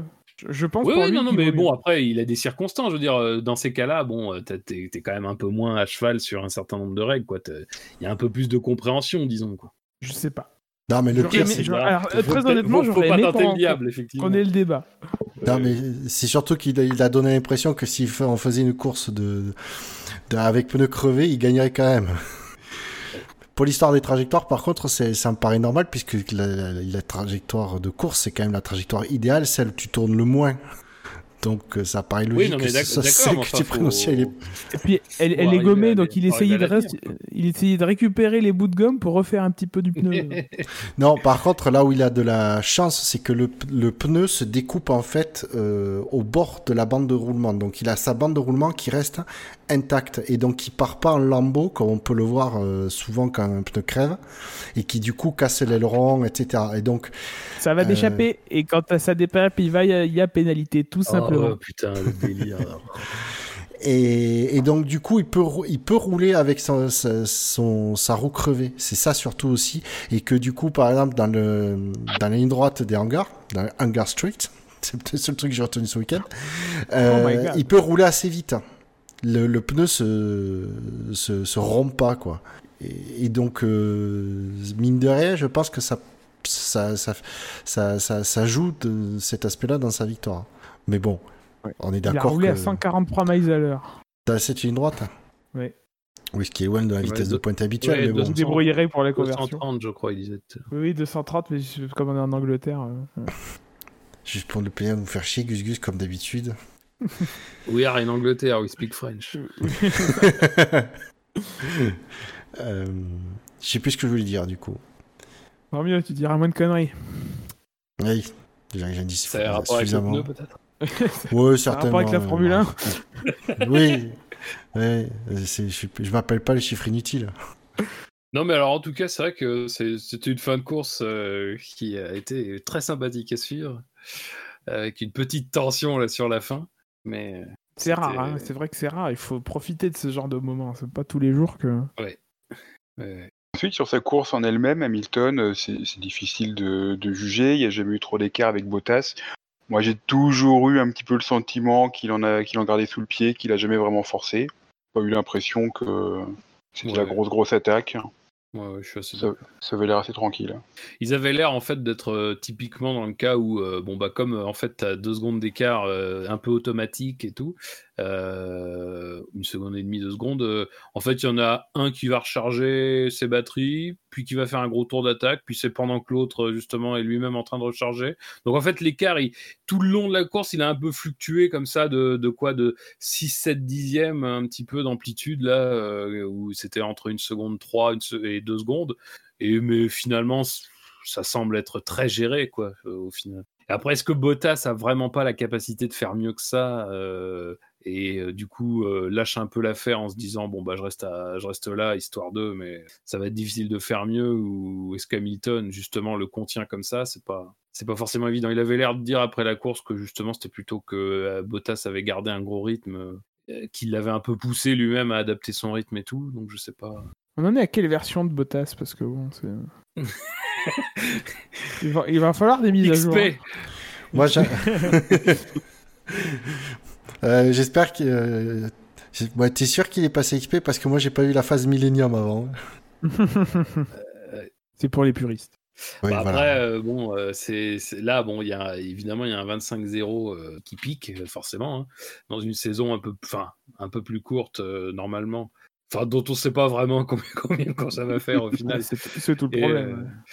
et voilà, donc c'est c'est vraiment ça, c'est vraiment un gros, c'est le pire truc, euh, c'est le gros. Puis c'est vraiment pas de bol, quoi. C'est c'est pas juste, c'est vraiment euh, pas de bol pour euh, pour le pauvre pour le pauvre Bottas qui a pas fait une course dégueulasse non plus, qui globalement faisait pas un week-end dégueulasse. Il est un- il est derrière, il est un peu derrière à chaque fois, oui, d'accord. Mais bon, au final, euh, il était plutôt dans le rythme et tout. donc. C'est bon, messieurs, on a fini sur le quintet plus ou moins. Ou vous, voulez vous avez encore quelque chose à dire? Euh, Bon. Question traditionnelle, à la fin de ce quintet plus ou moins, y a-t-il un pilote auquel vous voulez rajouter plus un, plus un ou moins un en dehors du quintet plus? Apparemment, non, ça vous inspire pas. hein. Non, non, non. Faut dire qu'il n'y a pas de pilote qui s'est particulièrement euh, remarqué et qui figure euh, pas dans le quintet plus et inversement. euh, Oh, j'aurais, mis un, j'aurais peut-être mis un plus 1 si j'avais à, à le faire à, à Sainz, quoi, qui, qui, qui, est, qui fait plutôt une bonne course, quoi. Donc, euh, Ouais, qui mais mène bon. le peloton, quoi. Bon, c'est, c'est pas évident et qui, qui, qui paye un peu ce truc-là. De là à mettre un plus un. Ah ben ça c'est, ça c'est votre. Ouais, c'est pas inspirant. Moi non plus. bah, Ouais. Sainz, ça jamais trop non plus. Ah si, ça inspire à Netflix, mais euh, nous... euh, Ouais, J'avoue que j'espère un petit peu euh, réussir à, à avoir un petit voyage gratuit, mais faut que vous me souteniez dans ma démarche, putain. De quoi? Désolé, j'ai pas compris. Ouais, moi non plus, hein, mais laisse-le, c'est bon. J'ai dit, je veux un voyage gratuit, faut que vous me souteniez dans ma démarche. Ouais. Je, comprends pas ce qu'il dit. euh. C'est pas grave. Allez, enchaîne. Ouais, on enchaîne Ok. Donc, messieurs, dans le quintet, au, au championnat du SAV, dans le classement du SAV, on retrouve en première place, euh, on va dire euh, normal, euh, Lewis Hamilton avec 24 points, suit Lando Norris avec 12 points. Donc, il y a déjà euh, le Hamilton qui a le double de points de Norris du second. Euh, qui talonne euh, Norris, on retrouve Verstappen avec 11 points, suivi de Bottas avec 10 points. Euh, là, on retrouve Ricardo Leclerc, Gasly ex aequo avec 6 points. Stroll et Perez égalité avec 4 points. Pour des coéquipiers, c'est pas mal. Dixième, Magnussen et Albon avec 3 points. Et le dernier avec des points, c'est Sébastien Vettel avec 2 points. Euh, au niveau des constructeurs, euh, ah oui, effectivement, il y a des erreurs dans le, tableau. Euh, Mercedes mène avec 34 points devant Red Bull 19 points. Ça. McLaren 12 points, pardon. Ferrari 8 points. AlphaTauri et Renault égalité avec 6 points. Je crois que Racing Point, si je ne me trompe pas, a 8 points. Oui. Donc égalité avec Ferrari. Euh, As 3 points et Alfa Romeo 0. Comme Et. Excel 0 points aussi, visiblement. Oui, alors j'ai pas gaffe. Il faut que. alors, Le problème, c'est qu'on a rajouté un peu Hülkenberg à l'arrache. Il faut voir si c'est pas ça qui a posé problème. Bref, euh, je m'en occuperai dans la semaine. Enfin, Hülkenberg, c'est qui?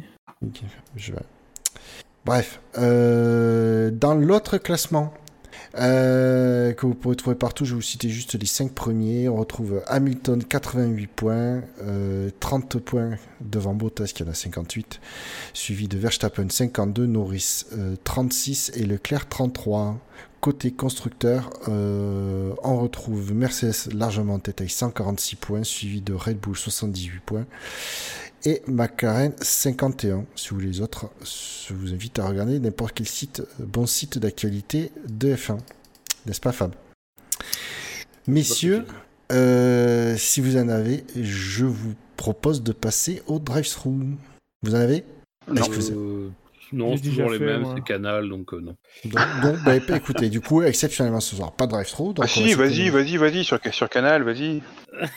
non, mais juste. euh, bon, euh, sincèrement, c'est Attends, de plus en plus attends. pénible. Ah, non, du non, coup, non, non, mais- je voulais balancer le jingle au moins. Si tu veux. si tu veux. Allez. Le que- c'est pas possible. C'est pas possible ça. Ça c'est un, un- non mais c'est inconcevable. Je pensais que gagner du temps était ta priorité, mais visiblement non. Ça tombe très bien, Euh, donc c'était très bien introduit du coup. Euh, non, mais du coup, enfin, c'est juste, euh, voilà, c'est le- le- le- les défauts habituels, je pense, qui s'amplifient, je, je trouve, de course en course, c'est-à-dire un peu cette, euh, ce, ce manque de sérieux qui, qui confine euh, parfois un peu au, bah, au manque de travail, quoi. Enfin, je veux dire, c'est- il y a certains trucs qui sont qui sont pas bossés, je trouve. Il y a certains il y a certains débats qui sont vraiment euh, au, au niveau, enfin, c'est du caniveau, quoi. Euh, Il y a du, enfin, des, des, des trucs vraiment extérieurs qui ont vraiment rien à voir. Alors, encore une fois, ça, c'est le genre de truc, pourquoi pas? De temps en temps, quand tu as bien fait ton boulot, ok, mais quand tu fais, quand tu vraiment, tu prends tes trucs à la légère, hein, ça, ça, ça ajoute un peu à tout ça. Mais bon, visiblement, ça plaît, ça plaît à Twitter, donc j'imagine que ça va continuer comme ça. Euh, si, puis la fin de course, quoi la fin de course avec le délire de Villeneuve sur ah, s'il déchappe, c'est la pénalité. Mais d'où? Mais jamais. Mais, mais qu'est-ce que tu racontes, mon, mon bon vieux Jacques? Ça n'a jamais été le cas. J'ai- trouvé qu'il faisait une course qui n'était pas mauvaise d'ailleurs, globalement, dans son, son niveau habituel. C'est-à-dire qu'il disait un peu moins de conneries que d'habitude et c'était plutôt. des- Il analysait les choses un peu de manière pertinente.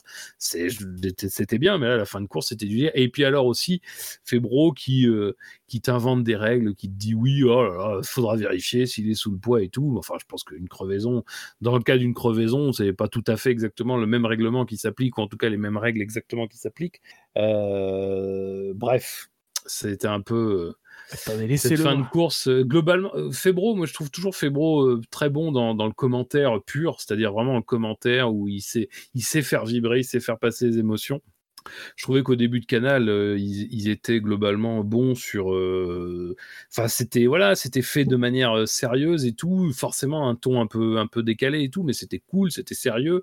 Ils n'avaient pas l'impression que ça se complaisait dans des espèces de, discussions de comptoir avec toujours les mêmes vannes qui reviennent. Ah, Mercedes, Racing Point, machin. Enfin, oh, c'est quand même au bout d'un moment très très lassant. Alors ça fait rire évidemment Internet puisque euh, voilà, c'est très c'est très c'est très proche de la manière dont, dont ça fonctionne, c'est-à-dire la répétition des mêmes vannes euh, ad vitam aeternam euh, jusqu'au bout quoi.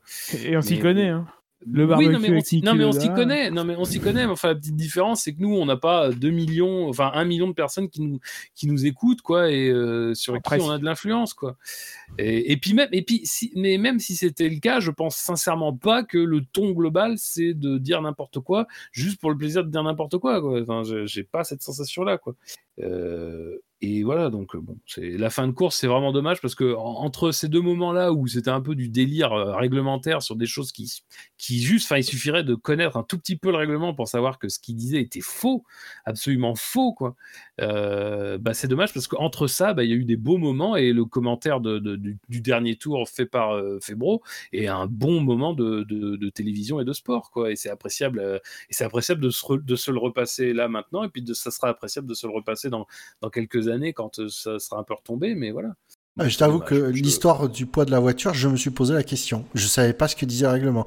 Parce que d'habitude, les pilotes, euh, ils crèvent, ils ils s'arrêtent et changent de pneus. Sauf que quand tu finis la course telle quelle, je t'avoue, je savais pas que le règlement pouvait prévoir euh, effectivement. euh, Après, effectivement, je me suis posé le cas, euh, la question de mais attends, quand en cas de contact, il y a des pièces qui qui sont cassées. euh, du coup, la voiture, elle fait pas le- tout à fait le même poids, elle fait pas le même poids, etc. Bon.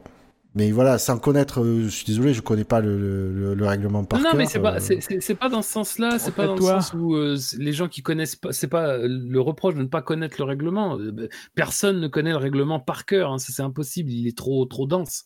Mais le truc, c'est euh, lui, il est censé t'apporter l'info. Il n'est pas censé te t'apporter le questionnement et le questionnement qui sert un petit peu à faire un faux suspense. Ça en plus ça, ça le soufflet a, a pas pris, ça n'a pas pris et en plus il n'en a plus jamais reparlé derrière. Donc euh, c'est ça qui est un peu dommage quoi. C'est des trucs ça devrait être vite. Tu devrais vite répondre à cette question. Tu devrais vite euh, savoir de quoi tu parles et non pas euh, créer l'interrogation pour un espèce de, de faux suspense quoi. Comme si comme si en fait cette fin de course exceptionnelle à bien des égards ne suffisait pas à créer euh, l'intensité, euh, l'émotion du moment. quoi. C'est ça qui me, c'est ça qui m'a un peu gêné en ce moment-là. quoi. Ok. Bah, c'est vrai que que c'est vrai que c'est souvent léger Canal+. Pourtant, je trouve que d'habitude, ils traitent bien le sport, quoi. Bah, moins qu'à une certaine époque. hein. Après, on peut pas dire, ils traitent quand même bien la F1, mais effectivement, c'est sur les commentaires, c'est. Ben, ils ont, ils ont Villeneuve qui a, qui a sa liberté de ton et problème.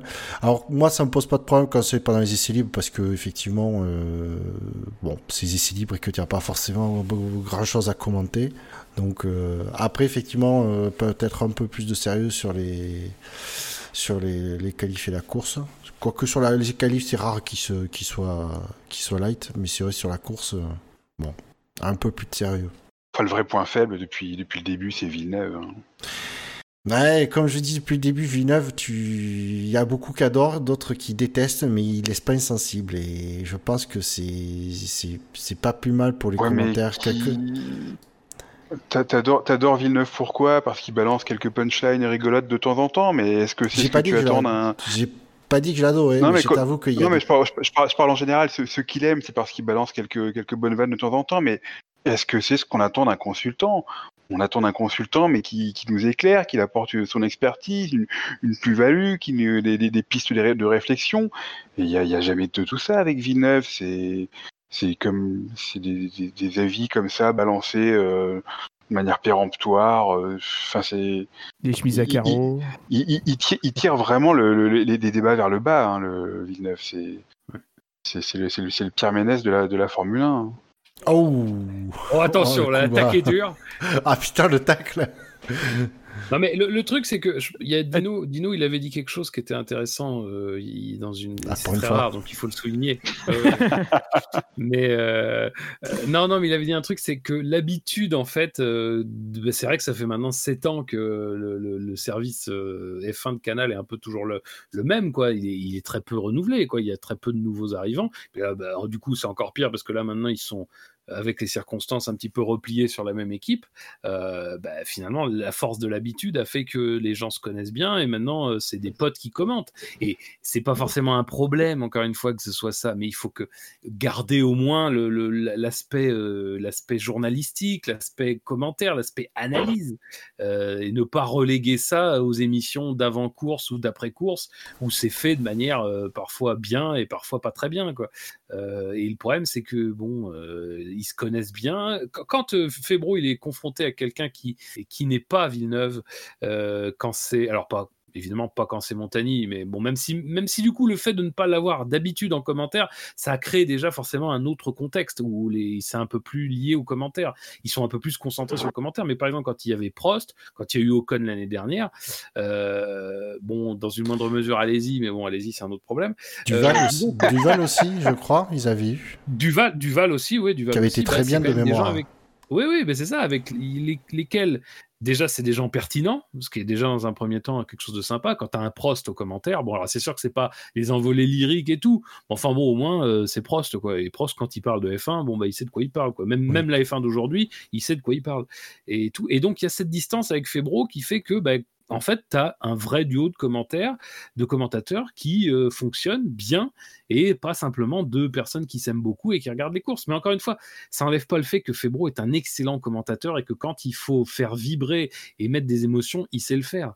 Et Ah, c'est juste que euh, c'est juste que quand l'interaction se fait avec Villeneuve globalement, eh ben euh, voilà, c'est comme dit McLovin, le niveau est bas quoi. C'est pas, c'est et, et le problème c'est que moi j'ai peur qu'encore une fois, il regarde beaucoup la, manière dont c'est perçu extérieurement et notamment sur Twitter où euh, les gens sont euh, tous en, en, enfin vraiment en, en- devant les, les vannes absolument mirifiques de, de, de Villeneuve et de Febro. Et puis finalement, bon, on en oublie un petit peu qu'au départ, on en est là pour regarder un sport et euh, un sport, c'est quelque chose qui apporte du plaisir et tout et qui doit pas être non plus trop pris au sérieux, mais qui quand même doit être fait avec un petit peu de sérieux, quoi, à un moment donné, quoi. C'est tout. Après, j'ai bien conscience que je dis ça, euh, c'est autant pisser dans un violon, hein, parce que sincèrement, euh, euh, clairement, c'est pas l'orientation du tout euh, que prend euh, le service de F1 de Canal. hein. Il fait quoi, Jacques Lafitte, en ce moment? Il est sur son canapé. Très bien, messieurs. Je pense Non, que ce petit, Vergne. ce petit drive-through qui devait être très rapide, je pense, ça a pris sa- son temps. Ah, vous m'avez poussé, hein Moi, je voulais pas le faire. pousse. ouais. On a poussé et t'as profité pour démarrer le moteur. Ouais. Ouais, alors moi, le problème, c'est quand on me pousse, ça dévale très vite derrière. Loïc dévale en maintenant. Ah, Euh, je pense qu'il n'y a pas d'autre. Je- je- Bon, ok, très bien. Eh bien, écoutez, messieurs, enchaînons et passons aux faits marquants. Il est bloqué dans le gravier, c'est pas possible C'est pas possible Enlisé C'est fini C'est fini pour Lewis Hamilton Il est enlisé Et Del Perrier, il fait quoi en ce moment? Oh là là là là. Et donc, messieurs, les faits, aux faits marquants, euh, sur les faits, faits marquants, ensuite, on revient d'abord sur le, le précédent euh, sondage euh, qui revenait sur les faits marquants du Grand Prix de Hongrie. Pardon. Euh, il y a 15 jours, mon Dieu, c'était 15 jours, c'est j'ai plus l'habitude. Euh, vous avez été 165 à voter nous vous en remercions. C'est pas mal, 165. Euh, est arrivé dernier la proposition de Dino qui, euh, qui disait un tour de chauffe au Max Verst Verstappen. Alors difficile à, pro- à prononcer, qui a eu 30, euh, 31 votes, soit 19%. Euh, suis juste devant la proposition de Spider, euh, Racing Point, une Mercedes en qualif, mais une Force India en course, 22%, euh, soit 36 votes. Fab, Ta proposition est arrivée deuxième, je t'avoue que j'ai voté pour elle. Euh, Hamilton, 2 points, Ungaro King, 26%, 43, euh, 43 votes. Et est arrivée euh, la, la proposition de Bilo, première. Pour tenter un coup de poker, il faut avoir deux As, 33% des 33%, soit 55 votes. Du coup, messieurs, euh, l'ordre, je sais plus comment, je me souviens plus comment on établit. Du coup, Fab, comme tu as participé au dernier, au dernier, euh, euh, dernier sondage, euh, tu, tu vas être le dernier à faire ta proposition. Et après, je sais plus comment c'est établi en, en fonction du. Vous noterez quand même que j'ai osé revenir après ma victoire euh, euh, au Grand Prix de Styrie. Je suis reviens pour mettre en jeu. Enfin, J'avais une participation, mais du coup euh, une victoire, donc euh, les 100%. Du coup, euh, le truc, c'est l'ordre, c'est donc euh, il faut décider entre Gus Gus et McLovin puisque je pense que vous n'avez pas fait d'émission. Alors monsieur. priorité aux jeunes, donc McLovin. Voilà. Ouais, aux, jeunes, nouveau. j'ai vite dit. Hein. C'est petit nouveau.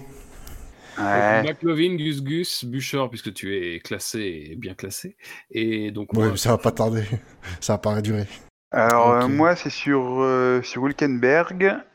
Donc, chez Racing Point, c'est Perez qui tousse, mais le moteur d'Hülkenberg qui se grippe. ah, Ah, ça va. On voit les C'est trop long qui- est-ce que tu peux le noter pendant qu'on continue la, la rubrique Dans le chat, ouais, comme ça, il, bon, a la, bon. il a la, la ponctuation et tout, tout qui va bien. Je fais ça tout de suite. Merci. Du coup, Gus Gus. Euh... Pirelli, Pop of the Flop. Note-le moi, s'il te plaît. Bûcher. Euh... Oh ben moi ça va être euh, ça va être simple. Hein. moi ça va être même sur trois roues, Hamilton se joue de la concurrence. Ah, je voyais le moment où j'allais pouvoir le. Ah ben attends, moi je m'attendais déjà à pas à pouvoir jouer sur la Ouais. d'Hamilton. Euh, franchement, les mecs, vous me, vous me décevez presque. C'est vrai, Pirelli, ça pèse ça. c'est vrai, c'est vrai. Non, mais vous allez perdre, vous allez perdre. Sauf que bon, euh, c'est pas un pilote, mais Oh, vous, moi, je- vous laissez au leader euh, du championnat la, la primeur du, du meilleur truc. Et ben, c'est si vous perdez, ça sera bien fait pour votre gueule. Vous allez perdre, vous allez perdre, les gars. Vous allez perdre. Faut muscler votre pied marquant, les gars. Euh, ben moi, ça va être. Oh, ça, va être un, ça va être un petit gros genre, je pense quand même, parce que ce serait trop beau de pas tenter. ah, c'est Vander ça dans le, Eh dans le oui, fait eh oui. C'est Stoffel Vander. Euh, Guido Vandergaard. Oh, je vais me coucher. oui. Bonne question. Comment le trouver Merde, faut trouver la formulation. finir Moi, pour un truc Euh, préparé, moi je me souviens d'une réunion d'avant-saison, on avait dit non mais si le mec il l'a pas, on passe, hein, c'est tout. hein. Ouais, mais Ça, là, je m'en suis souviens pas de ça. donc Vous en avez à foutre. Laissez-moi tranquille. Mais le pire, c'est que je cherche une formulation pour t'aider en plus. Euh, alors, c'est pas contre toi, mais laisse-moi, laisse-moi tranquille. Euh... Bah, sinon, tu fais gros genre de points, vous ne passerez pas. Bon, alors- Gus Gus peut pas avoir la référence, mais toi, tu dois l'avoir. mais si, mais c'est. Mais si, il doit l'avoir la référence. le silence des agneaux. Arrêtez de dire que Gugus n'a vu aucun film quand même, c'est incroyable. C'est pas moi qui le dis, c'est lui. Écoutez, moi j'ai la liste. euh, bon. ah, eh, tiens, sur un post-it, c'est ça. Arrête, on avait dit qu'on parlerait pas de porno. Euh, Il y a des classiques du cinéma italien. Là, on peut pas le nier. Euh, Gros Jean, deux points, passion, servir de tremplin. Ah putain, c'est non, Ouais, c'est ouais, pas, c'est c'est- pas bon ça. La bouteille à la Oh, laissez-moi tranquille. Ah, mais si tu es d'accord, tu te sabordes volontiers, volontairement. Ok, non, mais c'est c'est- ça hein. On devrait noter ceux qui finissent, euh, celui qui finit dernier pour pouvoir Ah, faire je derrière un, peu. je un classement du, du meilleur, mais surtout du, du, du plus mauvais. Euh, tu veux vraiment qu'on s'amuse à ça? Parce que c'est pas parce Je que t'as gagnerai peut-être quelque chose. C'est pas parce que t'as gagné une fois que tu vas gagner une deuxième fois que bon. Hein Euh, Bah écoutez, il est en ligne. Je le, je le mettrai. Il sera dans l'article aussi, évidemment, si vous écoutez le podcast ailleurs que sur le site. Merci. Et du coup, je vous propose qu'on enchaîne directement avec le coup d'œil dans le rétro.